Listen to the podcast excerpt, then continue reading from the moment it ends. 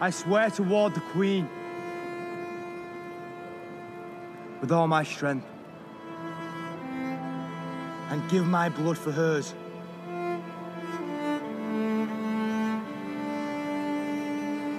I shall take no wife, hold no lands, father no children. I shall guard her secrets, obey her commands, ride at her side and defend her name and honor.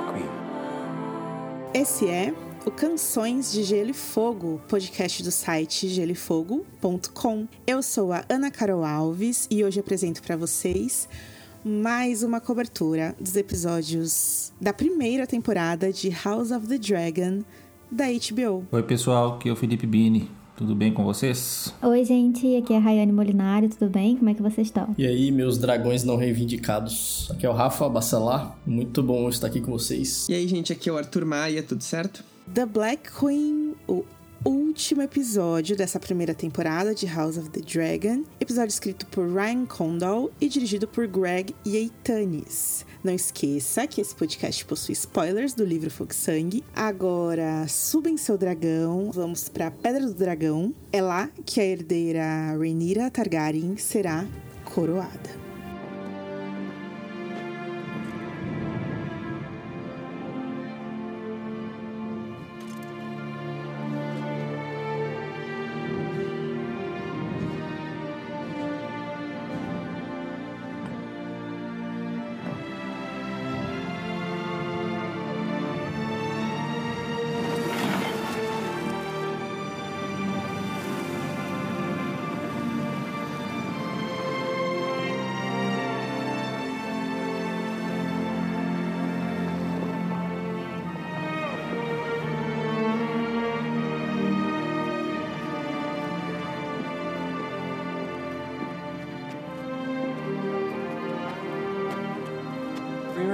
Targaryen, first of her name. Queen of the Andals and Rhoynar and the First Men. Lady of the Seven Kingdoms and protector of the realm. Your Grace. Então, gente, na primeira cena do episódio, a gente começa sobrevoando a mesa pintada de pedra do dragão e aí o pequeno Lucerys Velaryon está lá observando sozinho aquele mapa imenso de, de Westeros. E aí episódio tem esses pequenos gestos, assim, né, gente? Das mãos no mapa, da mão na mão. é, essas coisas que esses diretores de, de, de House of the Dragon, de maneira geral, durante toda a temporada, utilizaram muito e apreciam muito aí pra ajudar a contar essa história. E aí tem aquele negócio deles estender a mão em cima de deriva marca e pegar, mas não saber se quer aquilo. Então chega a Rhaenyra, essa figura da Rhaenyra, assim, né, amigos? Que é essa mãe muito que nutre com amor, sabe? Essa figura bem amorosa desse, desse ser amoroso que ela é com os filhos e, e tal. É, chega ali, ela ainda tá vestindo o vestido lá do banquete do Viserys, que é muito impressionante mesmo. Tem aquele é um bordado assim, né, Rai, que dá pra falar, um bordado que imita a em boca de um cima, dragão. assim, do assim. dragão. Isso. É bem. É muito bem trabalhado esse vestido. Acho que é um dos mais bonitos que ela usou.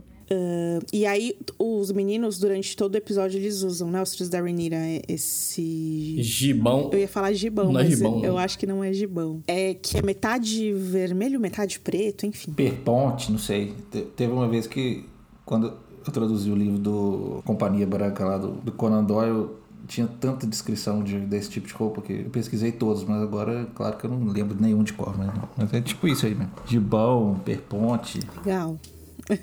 é, e ele fala, mãe, e o vô, hein? Será que ele vem aí, finalmente?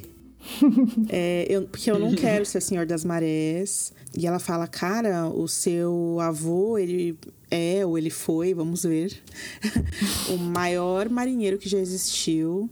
Ele fala, né? Meu avô foi, é o maior marinheiro que já existiu e eu, toda vez que eu entro no barco, eu quero vomitar e sair correndo. É, eu não sou assim, eu não sou feito disso, eu não quero ver Deriva Marca. É, deveria ter ido pro Surveymond. e a Renira fala, ai filho, mas assim, não é a gente que escolhe o que a gente tem que fazer, é o destino que escolhe, pessoas como a gente. A gente tem que entender isso. Meu pai, ele me ensinou como fazer isso, então fica tranquilo, porque a mãe vai te ensinar, você vai ver. E ela enche ele de beijinhos e fala assim: fica tranquilo, que a mamãe está aqui. E nada de errado vai acontecer com você, meu filho, fique tranquilo. Ela ainda meteu uma de tênis, né? Ah, eu nem queria, mas eu, era o meu dever, não sei o que, eu tinha que fazer. É, é, eles tentam criar alguns. Queria falar isso, mas eu vou falar, gente, lá vem. Paralelos. Pronto, falei. que tem com o fato de que o, o Luke nesse episódio tem 14 anos, né? Que é a idade que ela tinha quando começa a história e ela também tá em conflito, mas são situações diferentes, enfim. Esse negócio da idade, eu fiquei pensando muito, né? Porque o Condor tinha dado aquela entrevista falando que, que eles tinham, sei lá, entre 17 e 20 e poucos anos, e aí todo mundo ficou tipo, mas como? Não dá, fazendo as contas, não, não vai bater. É, ele e falou entre nesse... 17 e 21 e não, não bate mesmo. É, e aí nesse, no próprio episódio, eles deixaram claro a idade dele, que é 14. É, exatamente. Eu acho que o Condor é, é um grande verdão, um grande criminoso dos verdes, porque eu acho que ele tava só, de verdade, assim, ele tava só se referindo aos filhos da Alicent. Ele esqueceu os filhos da Rhaenyra, porque, ah, um morre mesmo, então deixa pra lá. O mais novinho morre. Mas a própria Raina tem 14 anos também, né? Então... E aí, enfim, a gente tem a o, o guarda real anunciando a chegada da Rhaenys. E aí o Luke fala: ferrou, porque é notícias do vovô e provavelmente uhum. é, ele morreu e eu vou ter que encarar isso aqui. Isso é interessante porque no episódio anterior foi uma vibe de nossa, nós estamos aqui esperando esse cara morrer. E no final quem morreu foi outro cara. Uhum. E aí, no episódio anterior que eu digo, anterior, uhum. anterior. Uhum. E aí agora a impressão foi essa também, né? Eles estavam esperando a, a, notícia da morte do Collis, mas que a notícia que chegou pessoa. foi da morte do Viserys, isso. Na hora que, ela, que a Rainira conta pro Jesse e pro Lucerys, Viserys tinha morrido, o Lucerys até fala, Viserys? Né? Hum. Depois, né? Quando ela tá lá no parto, ele fala com surpresa. Ele fala, quê? Não era isso foi que a gente estava... foi esse vovô? Não foi isso que eu pedi. e aí a Rhaenys, enfim, chega. Ela é recebida pela Rhaenyra e pelo Daemon, que estão achando que ela veio falar do Corlys, que ela veio falar de alguma coisa. Mal sabem eles, né? E a Rhaenys, ela já chega daquele jeitão que ela tá, que assim, sem paciência. Já faz uns seis anos que ela tá puta. E ela fala, boa tarde, meu príncipe, minha princesa. O rei Viserys morreu, é isso. Pronto, falei. Eu tô em luto com você. Ele era meu primo, ele era seu pai ele era um cara incrível. E é isso. E aí a Renira começa a entender o que tá acontecendo. E aí ela fala: tem mais. É, teu irmão foi coroado. É, eu fui aprisionada lá. E eles estão fazendo uma festa lá dançando em cima da, da sua memória, de tudo que teu pai construiu para você e tal. E aí, cara, tipo assim, ela fala e a Renira começa a sentir as pontadas, e aí é que vale lembrar, né? Eu acho importante pontuar que essa a Renira em trabalho de parto, ela serve, serve de pano de fundo para várias cenas que a gente vai ver aqui a seguir. É bem perturbador assim o, enfim né o tema o tema da maternidade né e principalmente o negócio do parto ser o campo de batalha lá que a Emma fala no primeiro episódio. Ele realmente navega por toda a temporada assim. Eu achei interessante porque eu li algumas reviews, algumas críticas do episódio, e todo mundo que escreveu o texto sobre esse season finale gostou muito de puxar a Daenerys, né? E eu acho que a questão começa bem aqui, assim, porque na primeira temporada de Game of Thrones, no último episódio da temporada, é meio que acontece algo muito parecido com ela, né? Ela tem entra em trabalho de parto, em uma situação desesperadora que ela tá, é, de luto em cima de luto em cima de luto, e aí ela tem esse filho natimorto e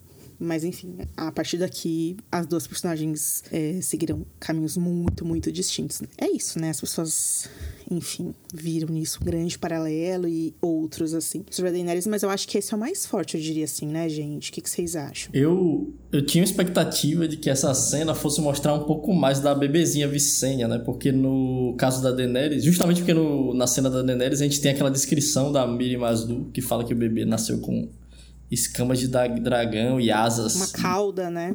É, isso. Eu achei que eles iam mostrar a bebê Vicênia pra poder, sei lá, pra poder mostrar que a Mirma Azul não tava mentindo, talvez. E aí, só que eles não deram tanta. Acho que ficaria muito forte pra cena, talvez, não sei. Eles não deram tanta visibilidade pra isso. né? Na verdade, o que, que aconteceu? O linguista da série, ele escreveu, Rafa, uma cena em alto valeriana em que a Rhaenyra falaria que ela escolheu o nome Visenya, que inclusive é o nome que ela cita lá no primeiro episódio da série, né? Que ela acha que o bebê da Emma vai ser uma menina, etc, etc, etc. E aí, é, enfim, o, o Dave Patterson, é esse o nome dele, né? Ele chegou a escrever essa cena em alto valeriano que ela falaria um pouco mais disso, só que essa cena foi provavelmente uma cena cortada ou uma cena descartada que a gente não viu. Eu não sei exatamente pra que, que essa gravidez serviu narrativamente, assim, porque tem no, no primeiro conselho que a gente, quando a gente tem lá no livro, em vários momentos é pontuado por que, que a Renira, né, não vai poder participar desse início de, de guerra e tal, e- ou, enfim, no período pré-guerra, né, mas no qual os filhos dela vão todos ser mensageiros, não sei o que. Na série, me pareceu que foi uma, um acontecimento muito breve, como não se reforçou essa questão dos bebês dragão também né, não se falou muito sobre a impossibilidade que isso colocaria ela no, naquele momento. Eu não sei exatamente pra que, que essa gravidez existiu, sinceramente. Impossibilidade, você fala dela estar presente, né? Tô me referindo a, por exemplo, tem uma hora que eles falam do tipo, ah, a Rainira não pode pegar um dragão agora, por exemplo. Isso aí Ela, aí. ela mesma fala, eu acho, no original, ela fala, eu, eu, eu não vou poder subir no dragão e brigar agora. Quando eles estão comparando o poderio de dragões deles e dos verdes. né? Eu acho que eles quiseram simplesmente manter isso e depois é que eles excluíram as consequências também, assim, o, o que. o, o pós-parto, sei lá. Acho que no fim das contas só aumenta a Rainira sofredora, assim, porque né, acaba dando mais uma tragédia pra ela, mas que essa em específico não leva muito a lugar nenhum, assim, nem pontualmente, nem tematicamente, sei lá. Se tivesse mantido essa fala aí que, do, que, o, que o David J. J. Peterson fez, talvez fortalecesse um pouco É. isso. Que ela falando aqui, ó, é- ela é um auguro, nascida no dia que meu pai morreu e minha coroa foi roubada, tipo assim. Porque no fim depois ficou esquecido isso, né? É. Ela até sobe depois no dragão tranquilamente Pois é. e vai lá. Então, meio que tiraram mesmo essa, esse pós-parto dela. Eu sinto que também serviu pra desenvolver o Damon que deu polêmica, né? Porque eu acho que uma das coisas fortes da cena do parto em si é que ela chama por ele É verdade. e Sim. aí E ele ignora e ele não vai. É, tem uma hora que o cara da Guarda Real também, não lembro qual, se foi o Dartley, se foi o outro cara lá, que fala. Você não quer falar com o mestre? Porque tá tendo parto lá, né? Acho que ela tá gritando bastante. E aí ele olha pra cara do cara assim, tipo. É, mano, eu vou fazer isso. E Damon Targaryen. Uma, uma tensão entre ele e o, o Jace também. Me, me pareceu que o pessoal que estava esperando muito uma relação entre eles, meio que, sei lá, de uma coisa mais paterna, uma coisa mais de aprendizado, mas eu senti, na verdade, um pouco de, de ressentimento até mesmo, né? E eles meio que têm um embate, né? O Damon trata ele meio que de uma forma assim, tipo, ah, você é criança mesmo, vem que eu vou te ensinar como que faz. E só que não de uma forma muito legal, sabe? Tem uma hora que o Jace fala também, é, deixa que eu cuido do Damon, tipo assim, não mostra muito, muita reverência a ele não, né? Tipo assim, É, a cena quando ele chega, ele tá com, com os lords, é, é bem. mostra isso também. Não tinha ali muito. uma coisa muito próxima entre eles, não. É, eu, já, eu senti, a minha percepção foi, isso partiu bem mais do Jay Series do que do Damon. Eu achei até que uma das pouquíssimas qualidades que, que redimem o Damon, a impressão que eu tive, tá? É de que ele, mesmo sabendo que os meninos são bastardos, ele meio que, tipo, tá ali apoiando na reivindicação deles, né? Eles como herdeiros, o lugar deles como herdeiros tal. Mesmo ele tendo filhos com a Rainira. Se ele fosse um escroto total, ele poderia, sei lá, plotar pra matar os meninos também. É, não, eu concordo com você nisso. Eu acho que foi mais da parte do Jace mesmo. E, mas eu achei interessante esse conflito, assim, né? Até por, por uma disputa de poder mesmo, assim. Enquanto ela não tá ali, ficaria mesmo essa relação mais tensa entre os dois, né? Porque... Não, não que isso que eu falei transforme o Damon num santo também, né? Longe de mim querer defender. Vamos. É, de maneira geral, o episódio tem muitas, assim, as reações do Damon para as coisas, assim, né? E começa já nessa cena que a gente tava falando há pouco da Rhaenys. Quando ela fala que o Viserys morreu, ele já começa, não, porque mataram ele, envenenaram ele, algo aconteceu. Eles Pelo amor de Deus, começam. como é que o cara chega numa conclusão dessa, né? Parece que o cara não tava no, no, no banquete, o cara tava caindo. de- Desmaiando, dava um passo e desmaiava. É, tem- pô, O Damon tem uma energia. Sabe aquela pessoa que você tá andando na rua, ele fica andando na sua frente, assim? Ele tem essa energia dessa pessoa que simplesmente ele tá vivendo no, no compasso dele, assim, e sei lá. é um pouco isso mesmo. Agora, eu falando um pouco assim sobre as entrevistas e sobre essa questão, né, que foi levantada essa semana com as falas da, da Sarah Hess e tudo mais sobre o Damon, eu acho honestamente, assim, amigos, um pouco ingênua toda essa conversa de nossa, eu não entendo porque as pessoas gostam do Damon. Eu Acho que a surpresa mais dela não era de gostarem do Demo, era de gostarem do Demo como se fosse um exemplar, assim, ter coisas românticas com esse cara. Mesmo ele sendo péssimo aqui na série, ele é, ele é construído, não tem como. Eles construíram ele pra ele ter um apelo de, Sim, romântico, de todo. tipo um herói. de- assim, um jeito de se portar que chama atenção, assim, como bad Ah, não vou boy dizer- e tal. Não vou dizer um herói romântico, mas eles também Não, fizeram é. questão de construir uma narrativa romântica pra eles ali. sim, uhum. Então, assim, não adianta chegar agora também e falar, tipo, ah, porque eles gostam dele. É. Ah, porque vocês fizeram assim, ué. Exato. Se, a- se quem eles escolheram pra ser a cara da série gosta dele, por que, o espectador não vai gostar? né? Então tá, então tá, então tá. E aí eles começam nessa espiral de negar o que tá acontecendo. E aí entra essa questão: como que você tá viva, sendo que você passou por tudo isso e você não se ajoelhou? Como? O que aconteceu? E aí ela, ah, porque. Porque é isso. Porque a guerra não é minha. E aí eles ficam putos com ela, e aí ela fica resoluta, e aí fica essa situação. É, teve. A Eve Best, ela escolheu fazer essa Rhaenys, e agora que a gente viu todos os episódios, assim, gente, fica mais claro que ela fez ali. Que é desde o dia 1 lá no torneio, que é o deboche, cochichando com Corlys. Ela era uma pessoa que tava vendo o negócio de fora mesmo, entendeu? E aí, quando a gente vê a cena do dela pisoteando a galera lá no fosso, dá pra entender melhor que esse negócio do deboche, na verdade, era um posicionamento, assim, o não se posicionar é um posicionamento. E aí, até o final desse episódio, é claro que ela se posiciona e tal, mas fica uma questão bem estranha mesmo, assim. É, esse episódio eu acho que deixou mais claro pra mim que eles queriam que o espectador sempre achasse que os Velaryon eram uma casa a, a disputar o trono, né? O que, tipo, no jogo mesmo e eu não sei, da minha parte, eu, como eu já sabia que não ia acontecer isso, eu nunca levei isso muito a sério, acho que eu nem, nem sei lá. não-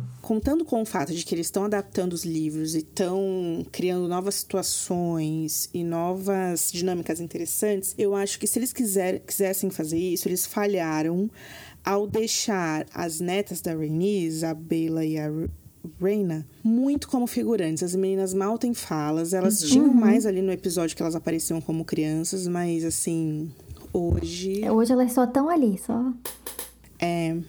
Eles faltou- colocam ela pra ficar de pé em volta da mesa, mas só ficar ali de pé em volta da mesa, sem fazer nada, né? Sem ser mandada em uma missão. Não, e sem- elas estão sempre com os meninos, tipo, os, os re- respectivos pares ali, Também. né? Que seria, tipo, elas estão sempre. Dando, É. dando olhadinha pros meninos e rindo, falando, ah, oi, meu, meu prometidinho primo. E eles não. de- Esse, esse negócio da idade, né? Que eles fizeram essa, essas coisas aí de muda um tempo, passa tempo e tudo mais, mas eles não desenvolveram muito a diferença de personalidade das duas, né? Da Bella e, e da Reina, porque elas são bem é, é, diferentes, assim, em personalidade no- nos livros, no conto, né? E aqui elas não são, assim, tipo. Não, elas nem têm bem- direito. elas não tinham têm quando personagem. crianças, né? Ah, Sim, ali depois que elas cresceram, acabou com tudo. E mesmo, e mesmo quando crianças parecia que, que tava um pouquinho trocado, né? Porque no, no conto a Bela é mais moleca, mais de fugir e faz um monte de besteira. E a Reina é a mais certinha, que quer se comportar direitinho, ser uma lady e tudo mais. E na cena da briga mesmo, se eu não me engano, é a Reina, né? Que, que, que vê o negócio do dragão, porque ela queria o dragão. E vai acordar os meninos. E aí tem aquela confusão toda lá. E agora que elas cresceram, realmente nenhuma das duas tem. Eles esqueceram, assim, de, de trabalhar isso nelas, sabe? Até, até nessa cena mesmo das. das que elas estão delegando as funções, tipo, ah, vai vocês então visitar sei lá quem. Nenhuma delas fala nada, sabe? Tipo, ah, eu vou também. Eu... Nem alguém fala assim, não, não vai, fica aqui que você vai fazer outra coisa. E elas servem muito para desenvolver o pai e a Rhaenyra nesse episódio, né? Porque a Rhaenyra chama elas para perto, embora a Reina tenha se tornado a cupbearer da rainha, né? Que eu sou contra crianças de 14 anos ser cupbearer, mas vamos lá. É, adolescentes de 14 anos, né? Se, se o Corlys tivesse morrido, o Lucerys teria ir pra Deriva Marca. E aí ele seria o senhor das marés. E aí a menina da mesma idade dele ia ser cupbearer. Não faz sentido isso, gente. é, mas aí eu entendo até, tipo, a gente puxando lá do primeiro episódio, que o Viserys obrigava a Rhaenyra a ficar lá e ela não podia dar a opinião dela nas reuniões de conselho e tal. E aí eu, eu sinto que é por isso que a Rhaenyra chama elas, né? Tipo, não, vocês vão fazer parte sim, porque vocês importam para mim. E uma coisa que eu fiquei pensando da Reina, o Aemon tira tudo dela, né? Ele tirou o dragão e ele tirou. O noivo agora? O boy dela, é. Vamos ver, né? Se eles vão endereçar isso no futuro. Né? Eu comecei a achar as escolhas deles com as meninas estranhas quando eles fizeram a Bela ser criada em Deriva Marca. Eu não entendi muito bem porque fizeram isso. Acho que faria mais sentido a Reina, não? Já que ela não tem dragão e tudo. É porque a Bela seria, no, tecnicamente, na cabeça deles, a herdeira, né? De certa... Na cabeça da, da Rhaenys, no caso, né? Não do Corlys. Que é mais velha, né? É, porque ela é mais velha. Mas eu imaginei que o Daemon, por ser a filha que ele não despreza, quisesse manter ela perto. Mas realmente o Daemon tá aquele cara que não tá nem pra nenhum mesmo. não, mas aí ele já criou, tipo, tá criada já, vai ficar com sua avó, sabe? A outra não tem muito o que fazer, vai Aguenta aqui a gente, a gente arranjar um marido. A cena de cantar pros dragões poderia ter sido a Reina também, porque é o que ela fazia, né? Ela ficava cantando pro ovo. Uhum. É, é, essa cena, eu fiquei do, do cantar pros dragões, foi, a, foi uma cena, assim, legal para mostrar, tipo, Matt Smith é muito bom. Ele canta muito bem, foi muito bonito. Mas eu achei uma cena tão, sei lá, sabe? Acho que eles poderiam ter usado esse momento pra esse tempo que eles botaram de cena para outras coisas, né? Pra desenvolver outras coisas nesse episódio. E aí, sei lá, botasse isso no primeiro episódio da, da próxima temporada, ia ficar ok também. Tinha que ter um final pro Demon, eu acho. É, sabe? Porque eu achei que nesse episódio eles poderiam ter usado esse tempo da, da cena cantando lá pro dragão para outra coisa. Porque tinha mais coisa para eles desenvolverem melhor, né? O próprio Damon, a própria Rainira. E, e, eles acabaram não fazendo. Então, não sei, acho que foi um tempo que poderia ter sido melhor gasto ali na, nesse episódio. Ah, eu vou confessar que eu gostei dessa cena, Rai. É, eu coloquei aqui no link para vocês, também de novo, linguista da série, né? Que o cara comparece. Ele postou a letra da música. E aí tem a tradução também. E é, a música, basicamente, ela fala de dragões e magia de sangue. E, e é uma música que fala assim: ah, é a pessoa convidando o dragão a se vincular e a voar do jeito que eles foram destinados. E aí também na letra fala de duas cabeças para um terceiro cantar. É, falando aí das três cabeças. É, uma maneira bem simbólica. Enfim, pra, fazendo essa alusão ao símbolo do dragão de três cabeças, né? Também tem a ver com a profecia do príncipe que foi prometido lá, né? Que fala que o dragão deve ter três cabeças do, do Rhaegar. Mas deixa o Rhaegar pra lá, gente. Deixa ele embrulhadinho lá atrás. Chega de profecia. Não, que eu tava vendo aqui que quem escreveu a letra da música foi a T. Mikkel. Isso, é isso que eu ia falar pro Arthur. Ah, olha só. Uhum. Hum. pro Arthur. Não, porque ele é muito fã dela, né? E ela ajudou ele a escrever. Ela ajudou ele a escrever algumas outras coisas também, pelo que eu entendi, porque ele chama ela uhum. de Ti ou Tai, né? de escrita, né? Isso. Então parece que eles têm uma intimidade, assim, ela e o, e o David Peterson. Mas, mas eu gostei da cena também, Ana. Eu só achei que ela poderia ter vindo depois, sabe? Na próxima temporada ia ser legal. Agora, Rai, uma coisa que eu senti assim, tirando o fato de que o Vermitor é impressionante, assim, aqueles dentes dele têm 100 anos, né? Que é, tipo, a idade aproximada dele, né? Uhum. É, que parecem portas velhas o dente dele, os dentes dele, assim. A câmera foca no olho do dragão que reflete o demo e também no olho do demo que reflete o dragão. É uma é para falar que é uma coisa assim, talvez mágica, mais antiga e poderosa que tem ali É, e mágico é claro, porque é um dragão. É, e também na cena de parto, né, gente, tem isso que a Rhaenyra fica tendo os flashes lá com a Cyrax. Vocês entendem o que eu quero dizer? A cena do parto também tem uma coisa meio tipo. A ligação entre ele e o dragão. Sim, o dragão sentindo. É. Eu acho que eles exploraram isso o episódio inteiro. né? Os, os- os dragões sentindo coisas. Pra até culminar na cena final. Essa cena do Damon, pra mim, foi um grande vem aí, né? Que eles precisavam ter. Porque o Damon é um personagem importante e no- na cena final é, é algo que é mais sobre a Rhaenyra ali, eu acho. Então ele precisava de algum também, tipo, pô, o que é que esse cara vai fazer na segunda temporada? É, crimes, crimes, Rafa. É, eu, eu ainda acho que, que a cena foi muito boa, mas ela poderia ter vindo em outro momento. Ah, Eu queria falar um- rapidinho só da primeira cena, da- lá, literalmente da primeira cena, que eu achei muito bonita a, a forma como eles fizeram essa cena entre o Luke e a Rhaenyra, né? Eu gostei muito do diálogo que escreveram ali. Eu gostei também. Ah, eu acho que foi bem construidinha essa parte deles começarem falando de deriva marca, da preocupação do Luke pra poder estabelecer um pouco o personagem, né? Já que não tinham feito nada com ele antes. Ele era só, tipo, o irmão do, do Jace. O menino que fazia bullying. E aí, essa relação deles também eu achei que ficou bem legal, essa cena, e que funcionou bem pra costurar o resto do episódio, né? Começou essa preocupação com o Collis, aí veio a notícia do Viserys, ah, até chegar ao final, né? Que é o que acontece com o Luke. Nossa, eu achei, essa, isso eu achei bem brilhante, assim. Foi feito de uma maneira bem legal. É, eu acho que a Rhaenyra, ela construiu a realidade dela ali, o, o clã dela, sabe? E era um mundinho dela, assim, mundinho Rhaenyra, sabe? Ah, Isso aí com certeza, né? Porque ela fala que o cara tem sangue barato, né?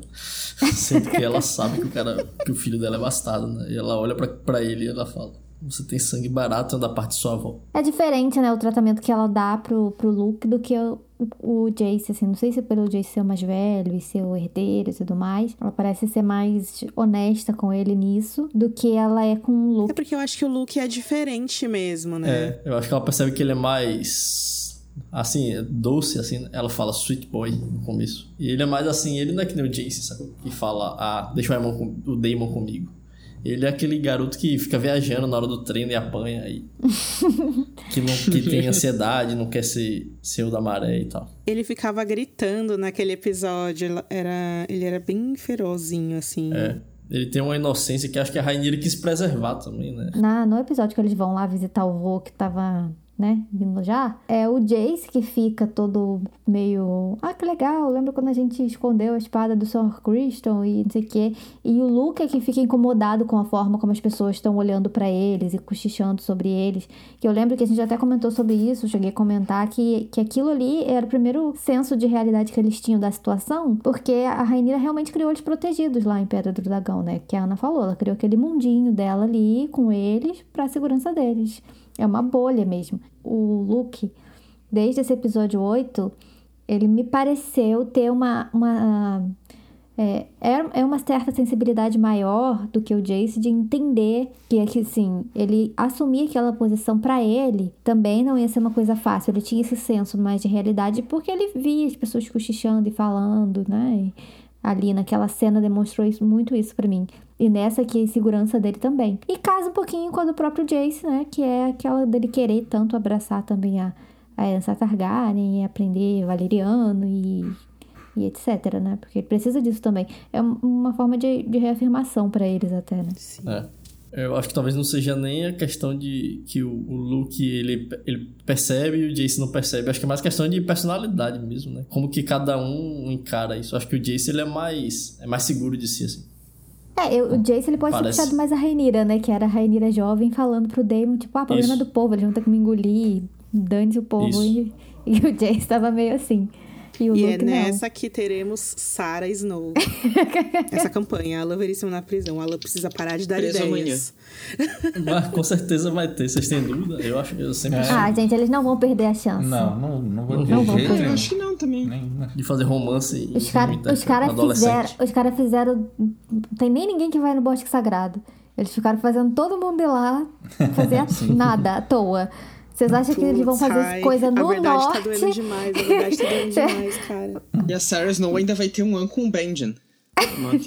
Com certeza eles vão casar na frente do represeiro lá de Winterfell. Mas isso, sério, eu não tenho dúvida nenhuma de que Não, eles vão não. colocar. Assim. Coitada da Bela. né? Não, os caras vão explorar o máximo de, de, de Stark possível, pô. Não tem nem, Sim. É, nem verdade. que ver. Daqui não tá errado também, não, mas assim, tudo que puder sugar ali, ainda mais agora com esse negócio de profecia e pacto de gelo e fogo, ixi, vai fundo. Falar em profecia, a Rainha em nenhum momento falou pro Jason, né? Apesar dele ser herdeiro dela. Na profecia. Ah, não sabemos, né? Vai que ele, que ele sabe. Eu falei que ela não falou nem com o Damon ainda. É. Mas ela, pe- pelo que dá a entender na cena deles, ela achou que ele sabia, né? Ela ficou surpresa que ele não sabia. Resumindo, o que a gente está discutindo aqui é simplesmente pelo fato de que essa profecia não devia existir. Muito bem. Só cria problemas que a gente tem que ficar resolvendo. Ah, por que, que não falou antes? Enfim. Caraca, é, quem foi que postou assim? é, que postou falando, gente, vocês estão se perguntando por que, que a Alicent tá pirada na profecia? Que tal esses Targaryens malucos também? Mas a Alicent não tá pirada na Não profecia. tá, ué. ela simplesmente É. entendeu uma coisa errada, uma fala errada. Ela não tá nem interpretando profecia nenhuma. Ela nem sabe o que é profecia. Ela falou, não, o Viserys disse de seus próprios lábios que Aegon tem que ser coroado. Foi isso que ela pô. falou. E Ela Não foi entendeu uma, isso. uma profecia antiga, da antiga Valíria, da adaga. Não foi isso que ela falou, porra. Essa galera também, viu? Vou te contar. É, e mesmo assim, não seria problema isso acontecer uma vez isoladamente, em alguma coisa específica do enredo. O problema, como a gente já apontou várias vezes, é que é sistemático ficar atribuindo essas coisas a enganos, a acidente, a problema, não sei o que, não sei o que. É, eu acho que teve lá no começo, lembra a matéria do Hollywood Reporter, é, uma, foi o Martin Kondo Sapochnik, um dos três, que falou: não, isso aqui vai ser uma tragédia shakespeariana inventada em Westeros. Eles deram, né, na época, essa denominação. E aí, quando a gente vai falar de tragédia no teatro, os elementos estão aqui na série como estavam em Game of Thrones. A figura do herói trágico, o sofrimento, a jornada rumo à morte, o que se assemelha muito com o trabalho que a HBO faz com outras obras. A gente sempre cita Succession aqui, porque é uma série que realmente é muito refinada ao abordar esses temas. Então, nas tragédias shakespearianas, falhas pessoais, o acaso, a obsessão, e até mesmo o sobrenatural, o herói causando o destino errante dele mesmo, enfim, tudo isso. O problema que eu percebo é que talvez eles, esses roteiristas mesmo, essa galera que tá criando a série, eles tenham talvez algum receio de colocar muita ambição nessas personagens que são femininas, é, nos personagens mais jovens, por exemplo. A gente vê o retrato que eles fazem do Aegon e do Aemond, por exemplo, que é muito ah, eu não sou tão. eh, Meus tons de cinza são muitos tons de cinza, sabe? Não sei. Ou talvez o óbvio. eh, Eles estão balanceando isso eh, nessa temporada específica para jogar pro outro lado da moeda conforme a guerra foi explodindo e a, e a violência nesse universo for se intensificando. O que eu quero dizer é, essa temporada para construir essa psique deles de uma maneira mais ampla, mais, mais humana, para nas próximas temporadas é, a gente ver aquela questão implacável, a gente vê-los mais implacáveis, todos eles, todos os personagens, né? Por outro lado, eu também fico pensando nesse negócio de, putz, foi sem querer que eu fiz isso, não sei se é isso que eu quero, não sei o que eu sinto, tô confuso. Se isso se distancia da escrita do George mesmo. Eu fiquei pensando se a gente colocasse é, isso na, nos acontecimentos das crônicas, como que funcionaria? Como funcionaria se o James escorregasse a mão e, e- e sem querer deixasse o Bran ca- cair, né? Como que funcionaria se o William Payne não quisesse matar o, o Ned, se a gente tivesse esse ponto de vista? E olha que a gente tem muitos pontos de vista, né? Eu acho assim, que ao mesmo tempo, se tudo fosse assim, se isso aí fosse que pautasse todo o desenvolvimento, acho que me incomodaria menos do que o fato de, ao mesmo tempo em que essas coisas acontecem, a, a série também desenvolve a trama estritamente de conflitos e de ambição e de, sabe? Ela, ela, ela não escolhe, ela fica no meio termo entre a trama política de gente querendo foder com a outra pessoa, de rancores e de tretas pessoais e que né, aumentam o escopo e que vão resultar em coisas grandes e nos, nos acasos que, que levam a essas coisas. Então, assim, ela poderia não desenvolver a outra parte de, das desavenças, entendeu?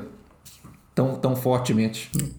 Eu acho que um personagem que traduz bem isso que o Bini falou de ter, de ter eles estarem desenvolvendo os dois lados é o Otto Hightower, porque eu tô meio confuso ainda sobre se ele é ambicioso ou se ele tá fazendo que ele tá fazendo, tipo, coroar o Aegon pela sobrevivência, né, dos, da família dele, sei lá, dos netos. Ah, esse aí eu acho que esse aí não, ele não tem nenhum elemento externo que atrapalhe ele, pelo menos não, não ao meu ver. Acho que a intenção deles com o Otto foi balancear, assim, não sei se foi bem sucedido, mas assim, pelo menos eh, nos episódios anteriores, antes da coroação e tal, acho que eles tentavam passar a ideia de que, ao mesmo tempo que ele é preocupado com o reino, ele não vai se furtar a partir de certo ponto a fazer as coisas que beneficiem ele, assim, que ele esteja no controle e que ele acha que vai ser melhor assim, né? Então acho que é mais aí um conflito, né?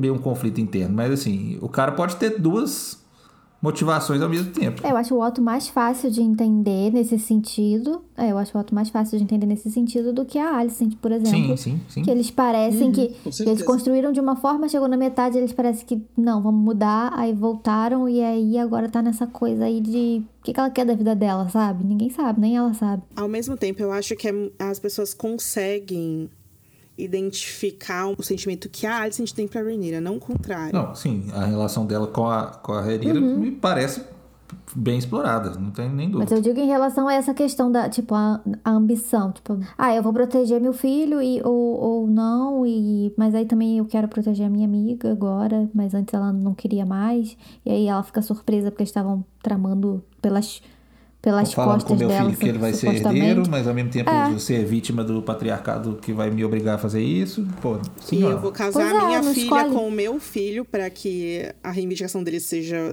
cristalina, mas ao mesmo tempo eu vou lutar contra o patriarcado.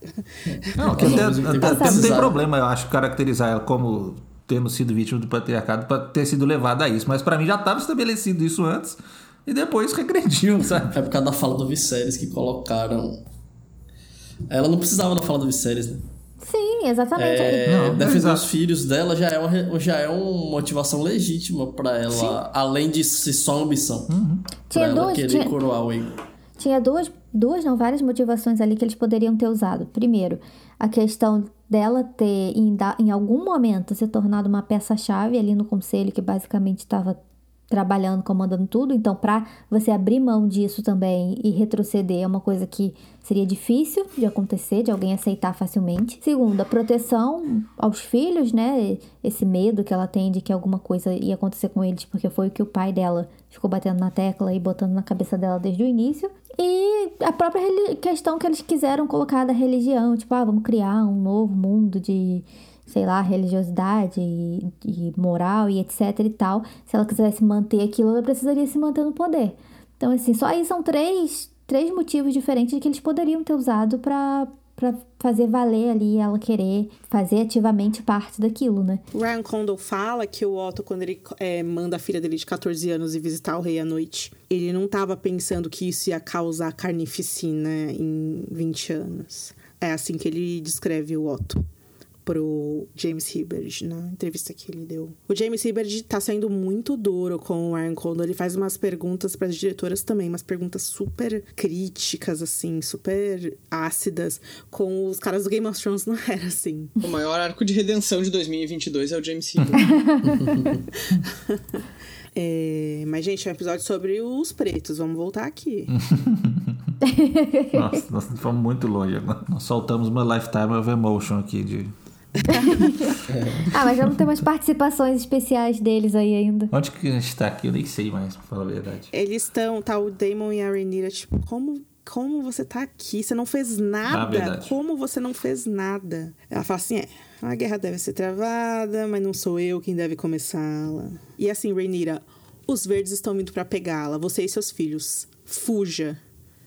E é isso que ela fala. Eu, eu senti que essa cena pra inteira foi escrita pensando na, na escapada da Rhaenys sem aquela lacrada. Sabe? Uhum. É, e não faz sentido, porque assim, tipo, ela fala como se ela tivesse feito nada mesmo. Tipo, não Exato, a coroação, exato. não explodiu o, o troço, não matou um monte de gente. Não interrompeu ainda- a coroação, uma Targaryen interrompendo uma coroação de outro Targaryen. E o Eric, ele chega muito, muito rápido. É. Não sei como ele veio, é, como seria possível ele vir. Mas ele veio muito rápido, então claramente era pra ele ter vindo em Dragonback com ela. E aí eles fingiram que ele veio de balão, sei lá. Veio de asa delta. E o careca lá não apareceu, né? O Westerly. Não, aí os caras falam assim, ah, tem que, tem que patrulhar, ver qualquer barquinho que vai chegar, e de repente aparece um guarda real lá. Olá, boa tarde. Ninguém avisou, pô. Estão contratando? Os guardas reais que estão lá é o Stefan Darkling e o Laurent Marbrand. E toda vez que eu vejo o Darkling, eu lembro do desafio de Valdo Caso. E eu fico, gente, como aqueles caras foram capazes de simplesmente sequestrar o rei e falar: é isso. Vamos ver se você agora não vai diminuir os impostos. Quem nunca? O surto que foi esse dia, né? Literalmente, eu sou. Essa parte eu achei meio, sei lá, né? Tipo, por que o Daemon precisou ameaçar os caras pra eles se declararem pela Rainira, né? Eles meio que botam ela mesmo assim com. Mesmo nesse episódio que eles estavam estabelecendo possíveis aliados e tudo mais, eles pare... me parecem que eles sempre querem enfatizar que ela é muito excluída, muito. não tem tanto apoio e, e tá isolada. Até os caras que estão ali, pô, os caras estavam vivendo com ela ali, no Pedra do Dragão, por que que eles não apoiam ela, sabe? Precisa ameaçar um dragão pros caras jurar. É, tem tese, seria a lição que ele tava dando pro Jace, mas realmente sem necessidade nenhuma. Fizesse com outra pessoa, coitado dos caras estão ali. É que até ali não tinha, pra esses guardas, necessariamente um conflito, né? Eles estavam ali protegendo a princesa. Agora, se eles vão estar ali protegendo a rainha, é outra situação. E acho que a, a ameaça do Daemon, ela foi muito mais pra evitar que eles jurassem e traíssem ela, né? Porque, obviamente, eles iriam jurar. Acho que foi muito mais pra dar esse susto, assim, do tipo, nossa, esse cara aí vai nos odiar pra sempre e não vai, e vai fazer questão de nos matar, não tem. É, mas eu achei mais, tipo, parecia mais uma cena paralela com. Aí eu vou ter que falar do Otto, né, de novo. Do, do Otto com os caras lá na, na corte. Do que uma coisa assim. Porque, tipo, se a pessoa quiser trair, vai trair, gente. Não adianta. É, ele fala, ah, vocês vão morrer se vocês fizerem isso. Os caras falam, ah, beleza, vou correr o risco então. vou pro outro lado. Se o outro lado estiver ganhando, você se fode aí, Damon. um abraço pra você. A, a grande questão que eu vejo diferente nisso, na verdade, é que esses dois caras não são tão importantes assim, né? Pra ele querer garantir que eles especificamente não traiam, assim. Eu até achei que eles iam queimar algum dos dois. É, mas, mas aí tem o componente dele que dá, dá uma lição pro, pro Jaceres, sei lá. Sim, sim, não, isso sim. É, porque eles tiraram também o, o era o Darkling, né? Que, que desertava, inclusive, e ia levar a coroa pra ela. Mas aí eles trocaram pelo, Isso. pelo Hipster, que era o que já tava lá no conto. E aí, não sei, né? E eu jurei que quem ia aparecer lá era o Barristan 2 lá, Ele tá. o Westerling. É porque ele foi andando, então você não entendeu. Ah, tá, é, realmente não é tão rápido. Os, guardas, os caras da guarda real, eles só usam aquele, aquela armadura, eles não têm outra roupa. Aí ele teve que passar lá na tia que faz as roupas, entendeu? Kristen Cole tem outras roupas. Tem outra- Preparar a pra viagem. lá. E o cara falando que, que agora- servia desde o Jai Harris. Quanto tempo que tem aí já? Uns 20 e poucos anos, né? Acho que durou 22 anos o reinado do, do Viserys. Ah, mas só de, do, isso, do né? que a gente viu aí tem o quê? Isso, é. É isso que eu Uns queria 20? saber. 20, né? São mais, porque na- passa 20 anos desde que a Rainira tem 14 anos. Na- no conselho, a Emma tava grávida, mas não era da Rainira. Então, são. uma- A gente já falou aqui, né? Teve esse problema de que eles tiveram que envelhecer os personagens. Mesmo assim, teve outras questões. né? É como se a, a timeline da série ela fosse mais avançada nos anos do que a do livro, a do conto, né? Mas não é tanto assim. Daí o que acontece, a gente tem aqui na nossa wiki, a gente vai deixar o, o link aqui, a linha do tempo da, da primeira temporada inteira com as idades dos personagens. Então a série começa no Conselho de 101. Se foi nessa época que ele trabalhou pro Jay Harris, pode ter sido antes disso, mas foi, tipo assim, na berola ali, no conselho mesmo, até os dias de hoje, então se passaram 30, 31 anos. É, a Rhaenyra e a Alicent têm 30 e 33, 34, né? Então é mais ou menos isso. Ele tá há 30 anos servindo. Enfim, é, o cara tá inteirão. A conclusão é essa. o cara, que o cara tá bem. É, o cara pode ter virado guarda real com 20. Pode ser, ou menos até. Considerar também que o Christian Cole chegou no comecinho e tá com a mesma cara até hoje. Com a mesma cara, pois é. Acho que os caras têm algum segredo da guarda real. É, o Corlys com a, com a barba toda branca, né? Mas vocês não esperavam que esse cara fosse morrer, não? Eu esperava, velho. Fiquei surpreso, assim. Porque se fosse David Den, com certeza um deles tinha queimado ali. Porque eles gostavam. o bicho gostava de queimar as pessoas. Eu ia falar, não, eu vou voltar pro rei Aegon. É, aí o, o desafiar. Tipo, Pois é, né? É, Realmente teria essa. Não me surpreenderia mesmo. E aí eles iriam no ensaio do episódio falar uma honorable death. Então adoravam isso. Achamos que seria Um legal. personagem que ninguém nem conhece, nem se importa. Teve uma morte honrosa, tá bom.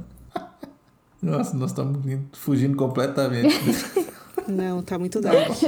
Ó, gente, esse a cena do parto, ela é muito, ela é muito intensa. Eu queria só, é, a gente já falou um pouco dela, mas eu queria só reiterar que a Rhaenyra tira a- o bebê com as próprias mãos, com as próprias mãos. É muito hardcore, é muito hardcore. E aí depois ela fica ninando o bebê assim sozinha. E as aias tentam falar, a gente ajuda. E ela sai daqui, suas vadias. Eu odeio pensando, vocês." ah, mas as aias, por que, que elas não, tipo assim, se elas forem intervir ali, o que, que a Rainira vai poder fazer? Nada, né? Mas não tem como, porque ela emana poder e. Posição, né? Elas estão ali pra servir Exato. também, não tem como. Mas assim, um jogo porque de, de poder. dependendo do, do momento, às vezes você tem que ignorar. é tipo um médico, um médico servindo um superior militar, sei lá, o cara às vezes tem que falar, desobedecer a ordem pra cuidar da pessoa, né? Mas enfim, mas ela emana muita ordem ali que elas ficam com medo. Eu também ficaria. A mulher tem um dragão, tá meio estressada, É. já tá cheio de problema na cabeça. Eu não ia. Não, é. Eles colocam que é. Ah, você já passou por isso seis vezes antes. Essa é a sexta vez, né? Na verdade, a Rhaenyra tem Sexta cinco vez. É. Você já passou isso por cinco vezes. É muito, muito hardcore, cara. A gente tem uma. No episódio todo, assim, como um todo, a gente tem uma coleção de cenas, de momentos. O Jace treinando o irmão nas praias de Pedra do, do Dragão, né? É, a gente tem.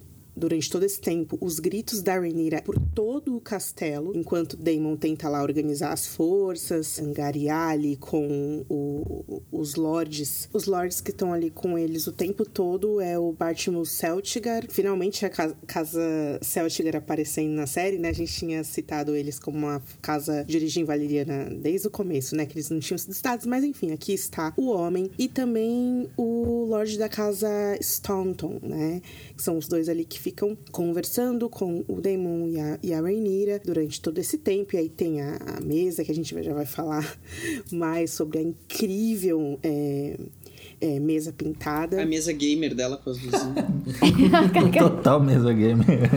E aí a impressão que eu tive, eu tive durante toda essa temporada, até a época que era o Daemon que tava ocupando o, o castelo lá no segundo episódio, não importa muito quem esteja dominando o castelo. Quem, quem esteja no domínio do castelo, o Stannis, a Daenerys, o Daemon, a Rhaenyra. Pedra do Dragão é um lugar muito, muito triste. Ele é um lugar que esses castelos medievais todos têm isso, né? Mas aqui ele traz um sentimento de uma melancolia. É uma coisa super pesada que tem aqui. Isso ficou muito claro na- nas temporadas de Game of Thrones, né? Isso ficou muito claro quando a Daenerys chega, é, o tempo que ela passa lá e que ela não quer estar ali, né? É, Vocês sentem isso também? dizer que eu gostei do fato de Dragonstone ser esse lugar deprimente e tal. Eu reclamei uns episódios atrás aí que eu não gostei que a Red Keep virou um lugar deprimente, né? No, durante a transformação toda que teve Palácio quando a Alicent estava governando lá e tal. Mas nesse caso aqui me parece que é a despeito das pessoas lá estarem razoavelmente felizes, o lugar é deprimente. E mesmo que, que as pessoas. que, que seja o castelo do bem, ele não, não é, sabe? Mantém a característica do dele. Mas vai acontecer muita coisa ruim lá, né? Então É. tem que lembrar disso também. Ah, essa descrição de que o, de que o castelo é sombrio, assim, é triste e tudo mais, tem no, no Fúria dos Reis, quando aparece a primeira vez, né? Então, sim, tem muito. É, é o capítulo do Kristen lá, é full gótico, Sim. né? Castelo gótico e tal. Os salões gigantes, as escadas gigantes, os... e vazio, né? Cheio de gárgula, não tem isso? Fala que são serpes, né? Isso eu me, me lembro. E, pô, o Stannis odiava muito Pedra do Dragão. Sim. E, embora super combine com ele, né? Totalmente. Eu acho que por isso ele odiava. Sim, é muito. Não gosto de ser eu.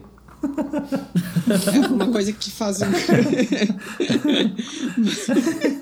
e a Reinira, durante o parto, assim, ela tá. O castelo é tão, tão amplo e tão vazio, assim, né? Dá pra Então, ouvir, né? é, parece meio mal assombrado, né? O negócio, assim, de- tem gritos. Vamos fazer reunião de conselho com gritos de dor e sofrimento ao fundo. Assim. Então tá, e aí essa cena das irmãs silenciosas é também uma cena super delicada, né? Dela enrolando o bebezinho nas mortalhas e chorando muito. E aquela imagem é, severa, triste, né? Enfim. E aí em seguida a gente vai ver essa pira funerária que eles estão fazendo pra. Não fala na série, né? Mas como a gente leu os contos, a gente sabe que era uma bebê, cujo nome era Visênia. A gente já explicou que teve a cena lá em Alto Validando que cortaram da série, etc, etc. E aí tá todos os lords, os cortesãos presentes. E no meio da cerimônia, o Stormbright chega, avança diante dela, se ajoelha, exibe a coroa do Viserys. Essa coroa era do Jay Harris também, né? É, do Jay Harris e do Viserys. Então eles fazem também essa ligação, né? Do jeito que eles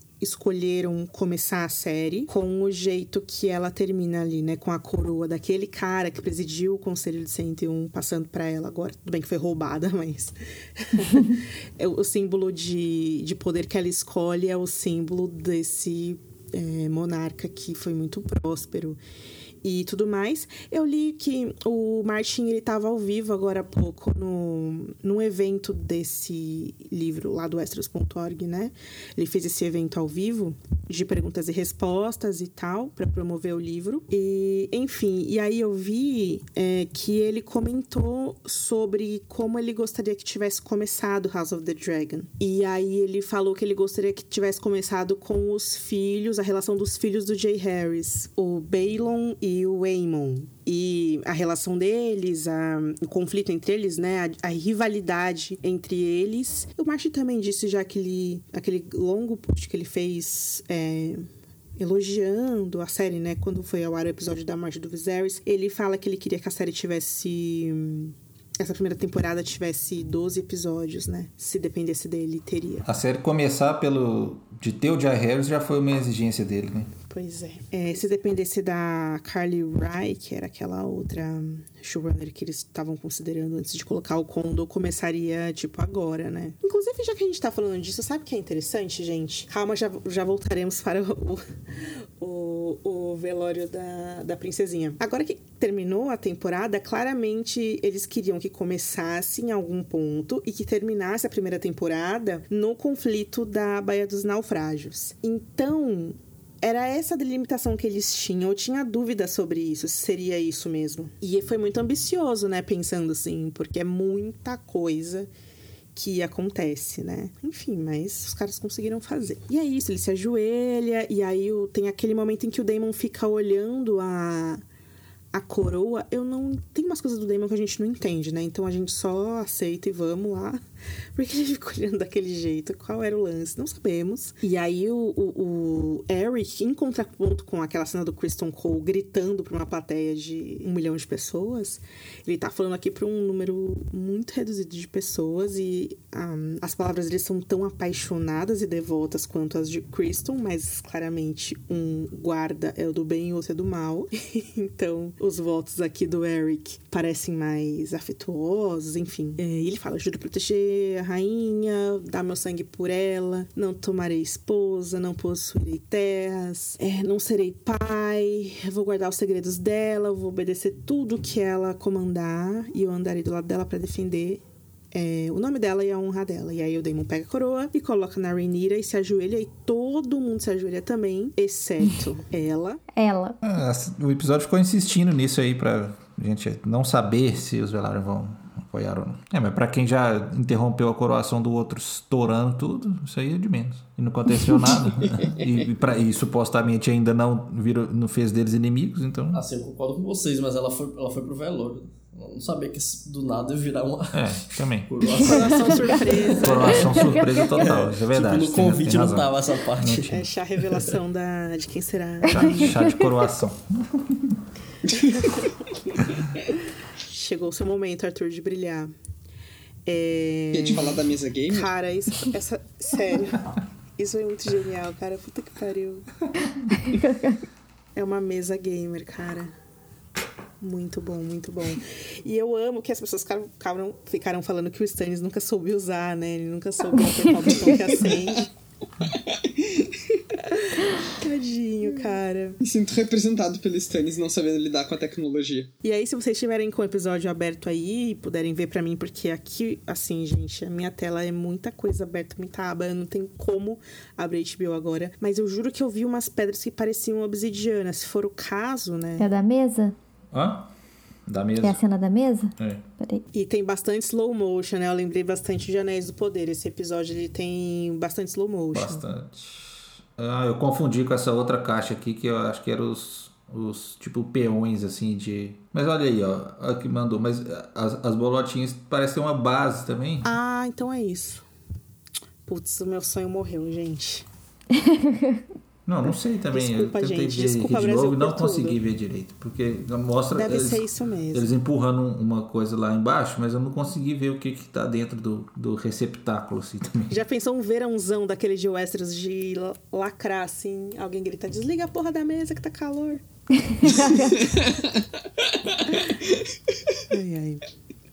É, não tem como, né? Você você tem dragão desligar o, o calor, né? E aí, enfim, velas acesas, eles tiram esses, essas peças dessas caixas de madeira, as espadas são colocadas ali em descanso. E agora a Rhaenyra coroada, tem aquele slow motion até a, a, a mesa. É, a mesa acende, é muito, muito bonito, muito diferente, assim. E aí começa esse momento awkward, estranho. E o Damon começa a declarar os títulos. Enfim, aí ela chama as enteadas, né? É, começa a conversa sobre, e aí, gente, como estamos? Aí o Damon fala, olha, a gente tem 30 cavaleiros, 100 besteiros, 300 homens de armas. Pedra Dragão é impenetrável, mas nosso exército tá uma bosta. Contratei os caras da patrulha da cidade. Não sei quem vai apoiar a gente, mas vamos ver. E aí eles começam a discutir. O Gerardes, que é o mestre, ele tem um certo protagonismo aqui, né? Ele fala bastante, ele dá informações, ele dá opiniões e tudo mais. E aí começa esses pormenores, né, gente, do que qual é a estratégia deles e onde eles estão. Então a Rhaenyra, ela assume que, bom, minha mãe era uma Arryn, então Vale não vai virar, o manto não vai virar a casaca contra o seu próprio sangue. Correio sempre foi é, amiga do Viserys, Lord Grover. Eles vão fazer esses caras dos Muppets aparecer temporada que vem, né? Eu acho engraçada essa teoria dela da, dos Arryn, não que esteja errada, mas porque tipo assim, ah não, tipo, eles são meu sangue, eles não vão ficar contra mim, mas o, outro lado também é, amiga. Exato, não tem. É seus irmãos, minha amiga. Então, A minha tia, a avó que eu nunca vi, com certeza ela tá do meu lado, e a Rhaenyra, ela tem uma opinião do Grover, assim, tipo, cara, ele é instável, ele... Você convence ele de qualquer coisa, então é só ir lá, gente, não precisa usar força contra ele. Manda qualquer pessoa lá que vai dar tudo certo. e, no, e o Grover, ele. Eu gosto do Grover, eu não gosto, né? Mas eu acho ele engraçado. Porque a descrição dele, eu já, eu já falei isso antes, né? Que é ele lá na cama dele de doente e falando, não, porque no conselho de sei lá quanto eu defendi que o homem que tinha que reinar, então agora eu não vou apoiar mulher nenhuma, que não sei o que. E o, o neto dele ficou assim, ah, fica quieto aí, você é velho, não sabe de nada. e é isso, sabe? A, a apari- a aparição dele é essa. É tipo aquela, vovô, vamos te levar pra cama, não. Vovô, continue aí na É. cama, né? Eu gostei que aparentemente a gente vai ter os Tully com o nome de Muppets mesmo, né? Não, é isso que eu Sim. falei, com certeza eles vão trazer esses caras. É, mas sabe por que, que eles vão trazer esses caras? Isso é uma, uma coisa forte. É claro que eles são personagens da dança, mas essa questão das terras fluviais é muito interessante, né? Porque ela sempre é o lugar terra arrasada, assim, de Westeros, né? É muito triste. Desde antes da conquista já era o lugar mais disputado, continua depois também. Sempre é o campo de batalha central. Onde sofre mais. Não, assim, o tridente, cara, eu não beberia aquela água. Ah, cara, e eu que descobri depois o que são as bolotas que a área comia. Porque na minha cabeça, bolotas eram tipo, sei lá, bolotas, entendeu? Que sujeira. E depois que eu fui ver que é tipo aquele negócio que cai das árvores, né? Tipo um. Que eu jogo Animal Crossing agora e aí no, no outono tem. É acorn que chama, né? Que os, Tipo aqueles que os, pouquinhos. que os esquilos comem. Isso. Que, né? Isso. é. Mas quando eu li, lia bolotas, eu não associava, entendeu? É porque a gente não tem isso aqui, né? Acho que isso é, isso é muito português, assim. Português de Portugal, sabe? É, ah, tem, Essa tem palavra. amendoeira, gente. Cai aquelas bolinhas, sim. Hum? Vocês nunca viram? Não, que nunca vi. Nos pés de amendoeira? Aqui tinha bastante antigamente, agora não tem mais tanto, não.